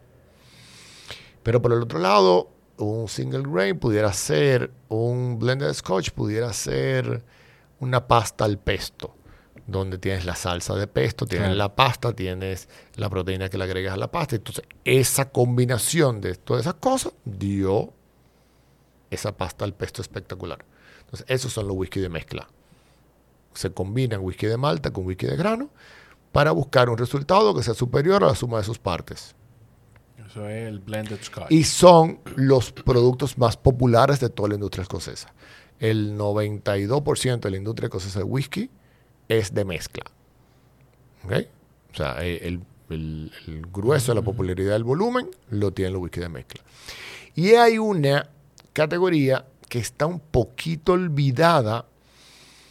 eh, yo siempre he dicho po- porque nació mal, eh, que se llaman, a hoy en día se llama blended, blended malts o mezclas de malta, Ok. que son whiskies que están hechos en base a una com- un grupo de maltas sin la presencia de whisky de granos. Ok. Eh, eh, lo que pasa es que esa, mal- esa categoría originalmente se llamaba Pure Malt. Entonces luego el Que gobierno, no luego malt. el gobierno, sí, eh, porque eran maltas puras. Entonces era, que era, era- lo Sí. que querían decir era que era puramente de whisky de Malta. Pero entonces el gobierno británico prohibió el uso de la palabra puro para nada que tuviera que ver con alcohol o tabaco. Ok. Entonces le pusieron un nombre que se llamaba de que Baited Malt, que era como un lote de maltas. Eh, y el último nombre que la categoría tiene es Blended, es blended Malts. Aquí en el país tenemos, tenemos blended Sí, malts. actualmente Ok. tenemos tres blended malts en el país. Ok. Eh, te lo puedo mencionar, que están Ok. Johnny Walker eh, Green Label 15 años, Mm. Monkey Shoulder y una marca eh, nuestra, un hermano pequeño de Macallan que se llama Naked Grouse, que básicamente son whisky. Pero mm, ya, that's it. No, no es una marca, no es una categoría en desarrollo, ni en crecimiento, ni eh, en el Sí, tú, mundo. tú- tú mencionaste una marca que, por ejemplo, esa categoría, yo, yo me olvido a veces de, que, de ella. O sea, de esa etiqueta verde, yo me Sí, olvido. sí, sí. Es como uno pasa como del negro al azul. Exacto. O O sea- hay, hay mucho, no, no hay mucha popularidad. Es, es, es un- es una categoría nicho. Sí. Pero el mundo del whisky es, en, en, en resumen, whisky de Malta y whisky de mezcla. Esa es la industria del whisky. Whisky, de Malta, eh, whi- whisky de Malta y whisky de mezcla. Y whisky de mezcla. Single malt y blended scotch. Y blended scotch. Ok. Eh, déjame ver, eh, porque tampoco quiero quitarte todo, toda la noche del viernes. Eh, ok, para que esto no se me vaya a olvidar, ¿qué tú le, qué tú le recomendarías a, si yo quiero introducir a alguien en el mundo del whisky, ¿qué, qué le, qué le debo, con qué lo puedo introducir? De lo simple a lo complejo, como todo en la vida. Eh, no necesariamente el whisky que más me guste a mí es el idóneo para empezar. Entonces, debes buscar paladares o whisky que sean fáciles de tomar, eh, que sean, que lo entiendas ligero, que lo entiendas frescos, que identificar de esa persona qué toma antes. No es lo mismo pasar un tomador de cerveza a beber whisky que un tomador de vino a beber whisky. O una persona que tome ginebra o vodka, que siempre ha estado mezclado, bebiendo alcohol mezclado con jugos, a tomar elementos como whisky. Entonces, debe, hay que ir de lo simple a lo complejo, eh, como, como, todo. Entonces, esos productos que sean muy complejos, eh, con mucha mezcla de sabores, con sabores demasiado intensos o demás, no son los wikis adecuados. Por ejemplo, en Single Malt, Macallan tiene un hermano pequeño que se llama Declan Rhodes. Declan Rhodes, 12 años, es extraordinario para aprender a para pasar al mundo del Single Malt. ¿Por qué? Porque es fresco, es delicado, es ligero, es sabroso. Ese, por ejemplo, probamos un whisky que es un, gran whisky, lo probamos un primer trago y en el segundo conectamos con él. Mm, Glen Rhodes 12 su primer trago ya es agradable. ¿Qué, te iba a decir eso? Porque conecté con algo que tú decías de que quizás lo que para ti es agradable no va a ser para, para otra persona. Y a mí me pasó con ese, con ese whisky que probamos, el Macallan 18, eh, que yo lo, a mí me gustó. Yo lo, lo sentí, lo sentí ligero lo sentí suave. Pero suave, suave, no lo sentí agresivo. Correcto. Que no, no me molesta. Sí. Pero a mí que me gusta el whisky. Correcto. Quizá una persona, todo, todas esas sensaciones puede repelerlas a una persona que no lo ha probado. Ese whisky, por ejemplo, es un whisky que es que es muy especiado. Que siendo un whisky de Malta, hay muchos aromas y sabores. Que sí son lineales, sí, pero él tiene una carga de sabor importante, además de que es cálido. Sí. Entonces, tú tienes una persona que, por ejemplo, yo le digo que Sherry Oak 18, por ejemplo, para mí es un whisky de noche. No es un whisky del, mediodía. Eh, tal vez muy cálido para el mediodía. Es un whisky, es un whisky más de noche, es muy carnoso en su. Entonces, para una persona que nunca tomó whisky, puede ser, para nosotros nos encuentra espectacular porque tomamos whisky toda la vida. Pero para una persona que está entrando al mundo del whisky, no puede que se le encuentre muy agresivo. Eso. Eh, puede que sea wow. ¿Por qué? Porque hay mucha carga de sabor. Sin embargo, por ejemplo, en Macallan tenemos otra serie, se llama Double Cast 12, y que hay una versión 18 que es un 18 totalmente diferente. Mucho más fresco, mucho más ligero, mucho más fácil de tomar. Sigue siendo un trago de noche, pero no tan de noche como la serie Shiriuk. Ok, ok. Eh, probemos ese, ese vamos a probar, vamos con, vamos a probar ese con hielo. Vamos a probar algo diferente. Lo vamos a probar solo Ok. Y después vamos a agregar con hielo. ¿Por qué lo vamos a probar solo? Porque te traje una botella que es inusual, que se llama Classic Cut. Classic Cut. déjame verla. Classic Cut es un es un annual release. ¿Por qué? Porque se busca una combinación de barrica que permita un whisky dejarlo lo más cerca del alcohol original del que sale la barrica. Ok. O sea, casi cask strength. Entonces, como son determinadas barricas que generan ese nivel de paladar, la formulación cambia año por año. Esta es la edición 2022. El primero fue 2019, si la memoria no me falla, y ahora recientemente va a salir el 2023. O sea, próximamente va a salir el 2023. Dice aquí Highland Single, Malt. Highland es la región. Highland es la región. Los whisky de Highland básicamente se caracterizan por usar eh, barricas de roble europeo o, ex-bourbon y ser whisky que van hacia lo floral y frutal. whisky que, con tendencia dulce en general. El, otro que probamos, el, Todos son, no, eh, Macallan está en Highland, es, la región donde estamos, donde producimos. Pero uno marca la región donde produce y eso, aunque no obliga a un perfil de sabor, la norma de la Pero región te dice, esto va rango. por aquí. Ok, ok. Eh, esto, esto va por aquí. Entonces, en el caso de Classic Cut, el whisky maker busca crear una combinación de barricas que la pueda sacar casi clas- Classic Strength, con mucha presencia de roble americano, más que nada. O sea, que busca alto volumen de alcohol, con mucha carga de sabor, pero siempre buscando una nota fresca. Pero por las categorías de barrica que se usan ahí, este whisky, mm, hay dos cosas que varían año por año que son el volumen, el volumen alcohólico, en el caso de este, 52.5. Ok. El 2021, si la memoria no me falla, era 56% volumen alcohólico. Y va a cambiar, y por eso se especifica en el año, porque vas a tener otro perfil de sabor y otro grado alcohólico. Ok. Entonces, vamos a probarlo puro. Eh, la caja define las barricas, pero sí, de entrada, vamos, alcánzame el vaso. Este. No, el, el, el- Este. el roca. Así como vamos a echar hielo, vamos a... Es- yo, de verdad, Rafa, yo necesito estar en una cata. Porque esto es toda una experiencia. Y todo lo que, como yo lo veo, e- es, todo lo que aporta el conocimiento. Porque al final esto es Correcto. conocimiento y, y el tú tener una idea del whisky te puede llevar a empezar otra conversación con alguien más No, que y te después, aportar y- algo. y- y- y no, no hemos hablado del whisky y la comida, eh, y, de, y de que eso es para la noche entera.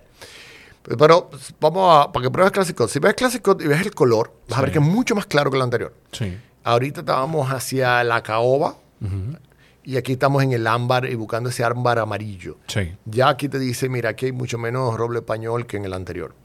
Eh, esto aquí definitivamente, aquí hay más maderas y como te dije, aquí hay mucho más presencia de roble americano. Algunas ex bourbon y algunas ex jerez. Ok. ¿ok? Ahora en la nariz, acuérdate que aquí hay mucho más, aquí hay 52 grados alcohólicos, Sí. tú te vas a acercar hasta que sea seguro para tu nariz, pero vas a sentir un whisky, que aunque hay una nota alcohólica alta, es que, vamos a temperatura primero, Sí. ¿fresco o cálido? No es cálido. Es cálido. ¿Tú crees? Cuando digo cálido, Tú te, ya, ya te, te- te- te entiendo.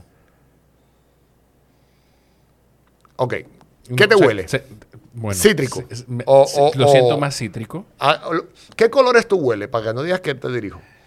Uh, ¿Tú ¿Se quieres huele rojo? riesgo? Eh, sí, claro. No, bueno, yo no huelo rojo. Yo huelo más verde. Verde, amarillo. amarillo. Es, yo huelo más eso. Yo huelo más hacia allá. Y hay una nota como dulzona, como Sí, al final. sí, al final. Yo iba a decir, atrás hay como un dulzón. Hay un dulzón, un dulzón al final y cierto cítrico y, se y huele mucho alcohol. o sea, Sí, sí, sí, no, sí, eso es indudable. Ahora, vamos a probarlo así, tal cual.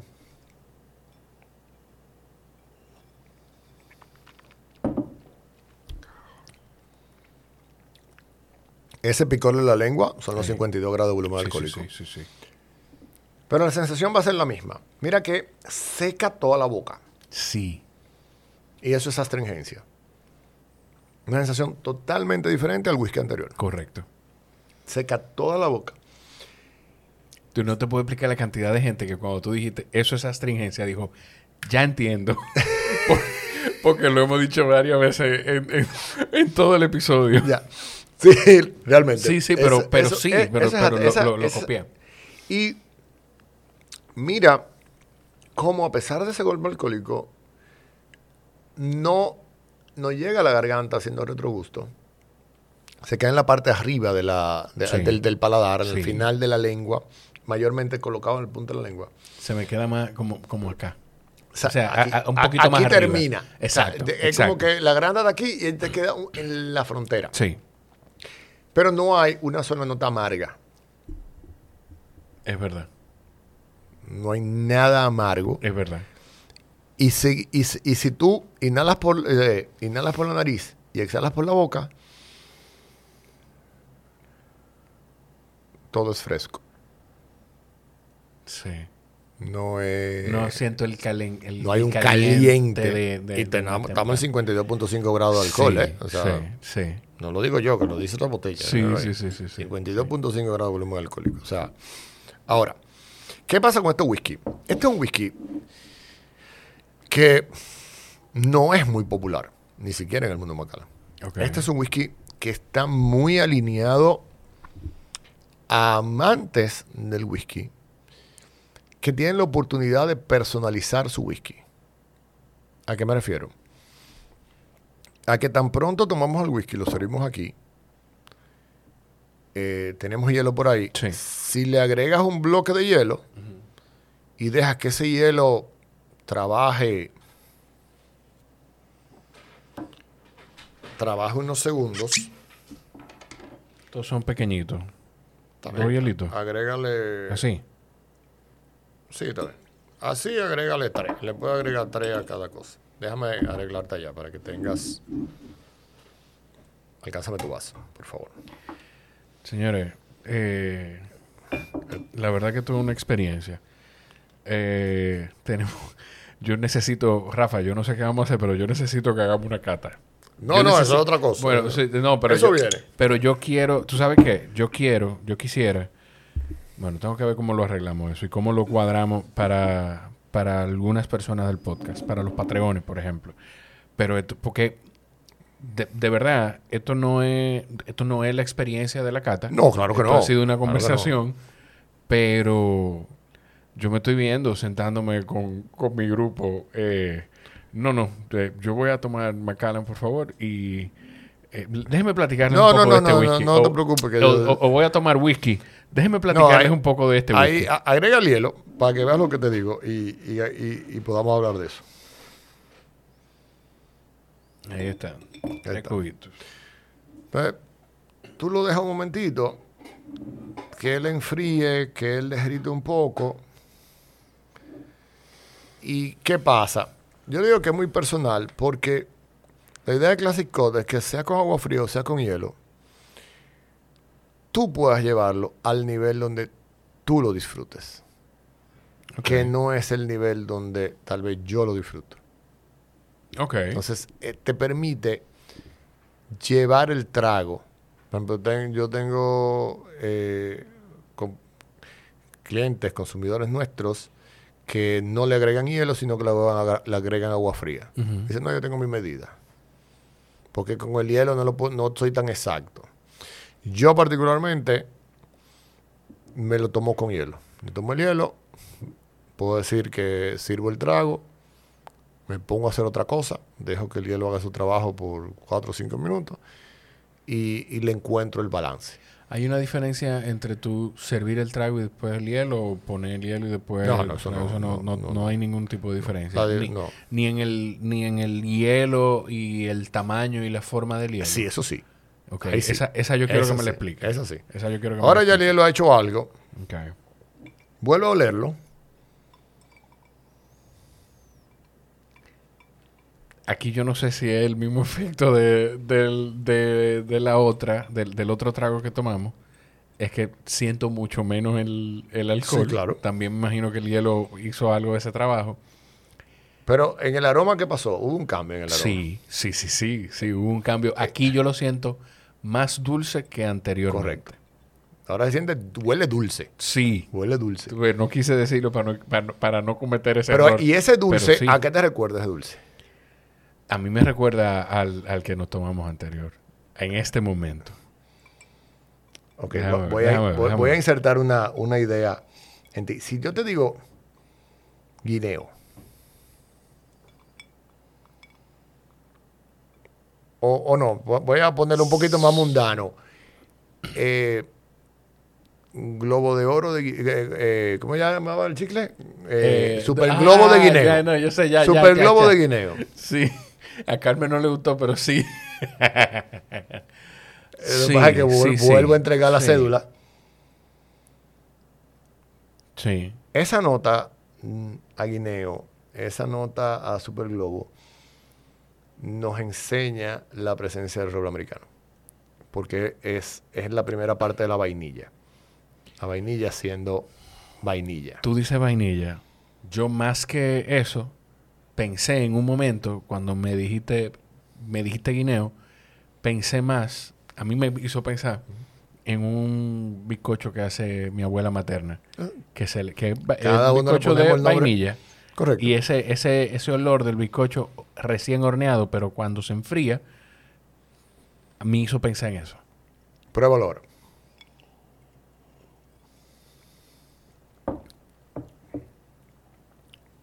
Cambió mucho la temperatura y la forma de, De entrar. de- de entrar. Lo sentí más suave. Ya no se siente un whisky de 52 Ya no grados se alcohólico. siente. No, ya no se siente. Pero ya ahí entramos algo de agua, ya ahí, Sí. ya ahí bajó. Todavía está alto el alcohol, pero ya ahí bajó. Hay pero hay una frescura. Sí, sí, sí, sí. Hay una, Sí. O sea, lo sientes. Si hacémoslo ahorita, inhalar por la nariz, la boca, Sí. todo fresco, todo dulce, Hay forma... súper agradable. El, el hielo puede que, que extienda un poquito más la sensación del whisky, porque yo sí lo siento más, más aquí. No Hasta sé. cierto nivel, lo que pasa es que la temperatura te va a poner en el, en el consumo óptimo. O sea, la primera parte que va a hacer el hielo va a ser ponerte en el consumo óptimo. Ok. y, y, al, y el nivel óptimo vas a tener más sabor. El problema de hielo, cuando hay exceso de hielo, uno, que vas a tener exceso de frío en la primera etapa y después exceso de agua. Por eso es que yo le digo a la gente, si quieres guardar el whisky, lo puedes guardar en la nevera de vino, pero se lo puedes guardar en la nevera de tu casa, pero nunca va en el freezer. ¿Por qué? Porque el exceso de frío encapsula las moléculas de alcohol. Y a nivel de congelación de los destilados, cuando hueles, si está casi a punto de congelación, no hueles alcohol. Y el aroma, el aroma alcohol es la primera parte del consumo responsable. Mientras hueles alcohol, mantienes el ritmo de, bebida. Rafa, sí. Si no hueles alcohol, está comprobado que puedes compro- consumir entre 3 y 6 veces más que a temperatura ambiente. Mira, Y eso, yo le digo eso, dormir el dragón. Cuando sacas una botella del freezer, como hay gente que tenemos, todos tenemos ese amigo que Sí, sí, lo sí. hace. Sí, sí, sí. Y, y más que nosotros los dominicanos lo- cogemos eso, hacemos eso, llenamos el vaso de hielo. y ese whisky que sale casi congelado del freezer, dice, mira, mira, que parece una gelatina ahora que está bueno. y ni derrite el hielo. Está comprobado que vas a consumir de 3 a 6 veces más que a temperatura normal. Yo le digo eso, dormir el dragón, ¿por qué? Porque él pasa frío por aquí, pero despierta acá. Sí. Y según un dato que tengo, el hígado nuestro solamente puede procesar 2 onzas de alcohol por hora. Si consumes 6 veces más, estás ante el, en el preludio Sí. de un muy mal despertar. No importa el nivel o calidad de bebida que estés tomando. Claro. Entonces, los destilados no se beben a temperatura de congelación. Y menos el whisky. Mira, me parece eh, que eso es un punto muy responsable donde termina la conversación.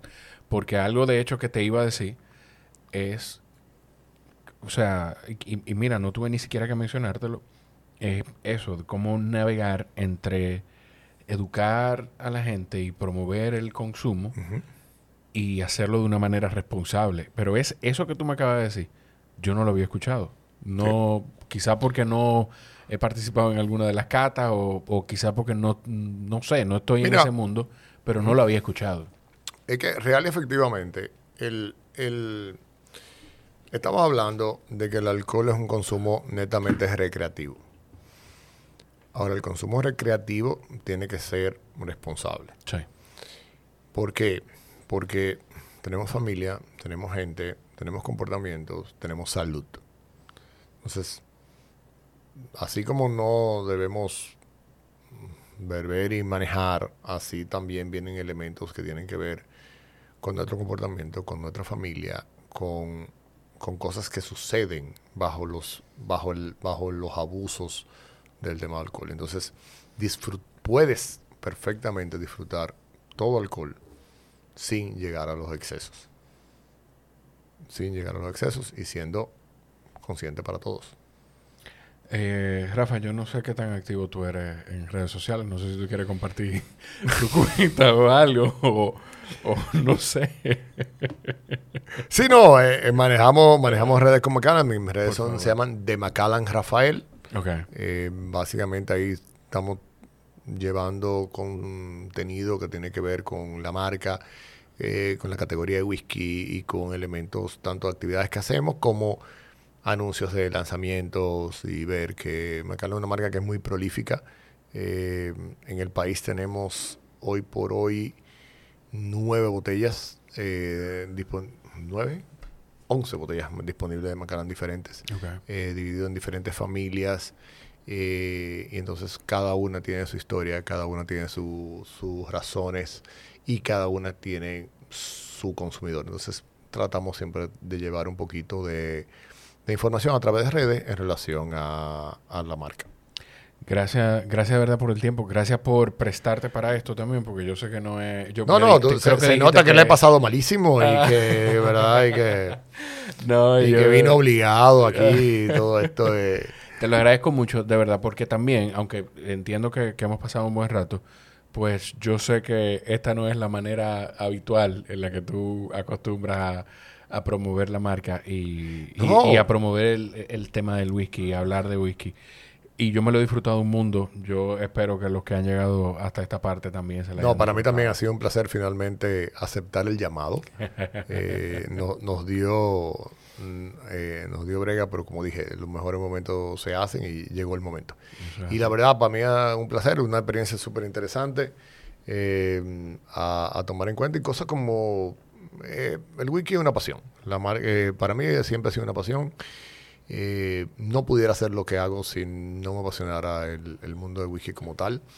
Y la verdad, el poder transmitir las cosas que, uno disfruta y que uno ama de, de estos destilados, esto es una nueva experiencia para mí que de verdad que eh, déjame ocurrir un par de temas, podemos volvernos a juntar. Lo vamos, nos vamos a volver a juntar. Eh, ahí está el marcador. Ahí está el marcador. Cuando terminemos, como yo despida esto, aquí tú tienes muchísimo espacio para firmarme la mesa, o por ahí, por donde tú quieras, pero ahí está el marcador, no se nos puede olvidar. Aquí hay muchísimo espacio también, si no, Tendré que usar aquel lado, porque ya este está... aquí ha venido mucha gente, ¿eh? mucha gente. Y hay mucha gente que falta por firmar que ha venido. Eh, si llegaron hasta aquí, lo mejor que ustedes pueden hacer para contribuir con el crecimiento de este espacio es compartirlo y etiquetar de Macallan Rafael en redes sociales. Y nada, Rafa, salud. Gracias, de verdad. Salud. De verdad, un placer y que el whisky de Macallan siga siendo parte de tu vida. A partir de ahora y más. Y pero sobre todo mm, aprende siempre que está aprendiendo de lo que, de lo que consumimos y ir buscando ese, ese, ese porqué de las cosas y disfrutarlo después de que lo encontramos. Así va a ser, así va Una a ser. gran noche y salud. Salud, los quiero mucho, nos escuchamos en la próxima. Bye bye.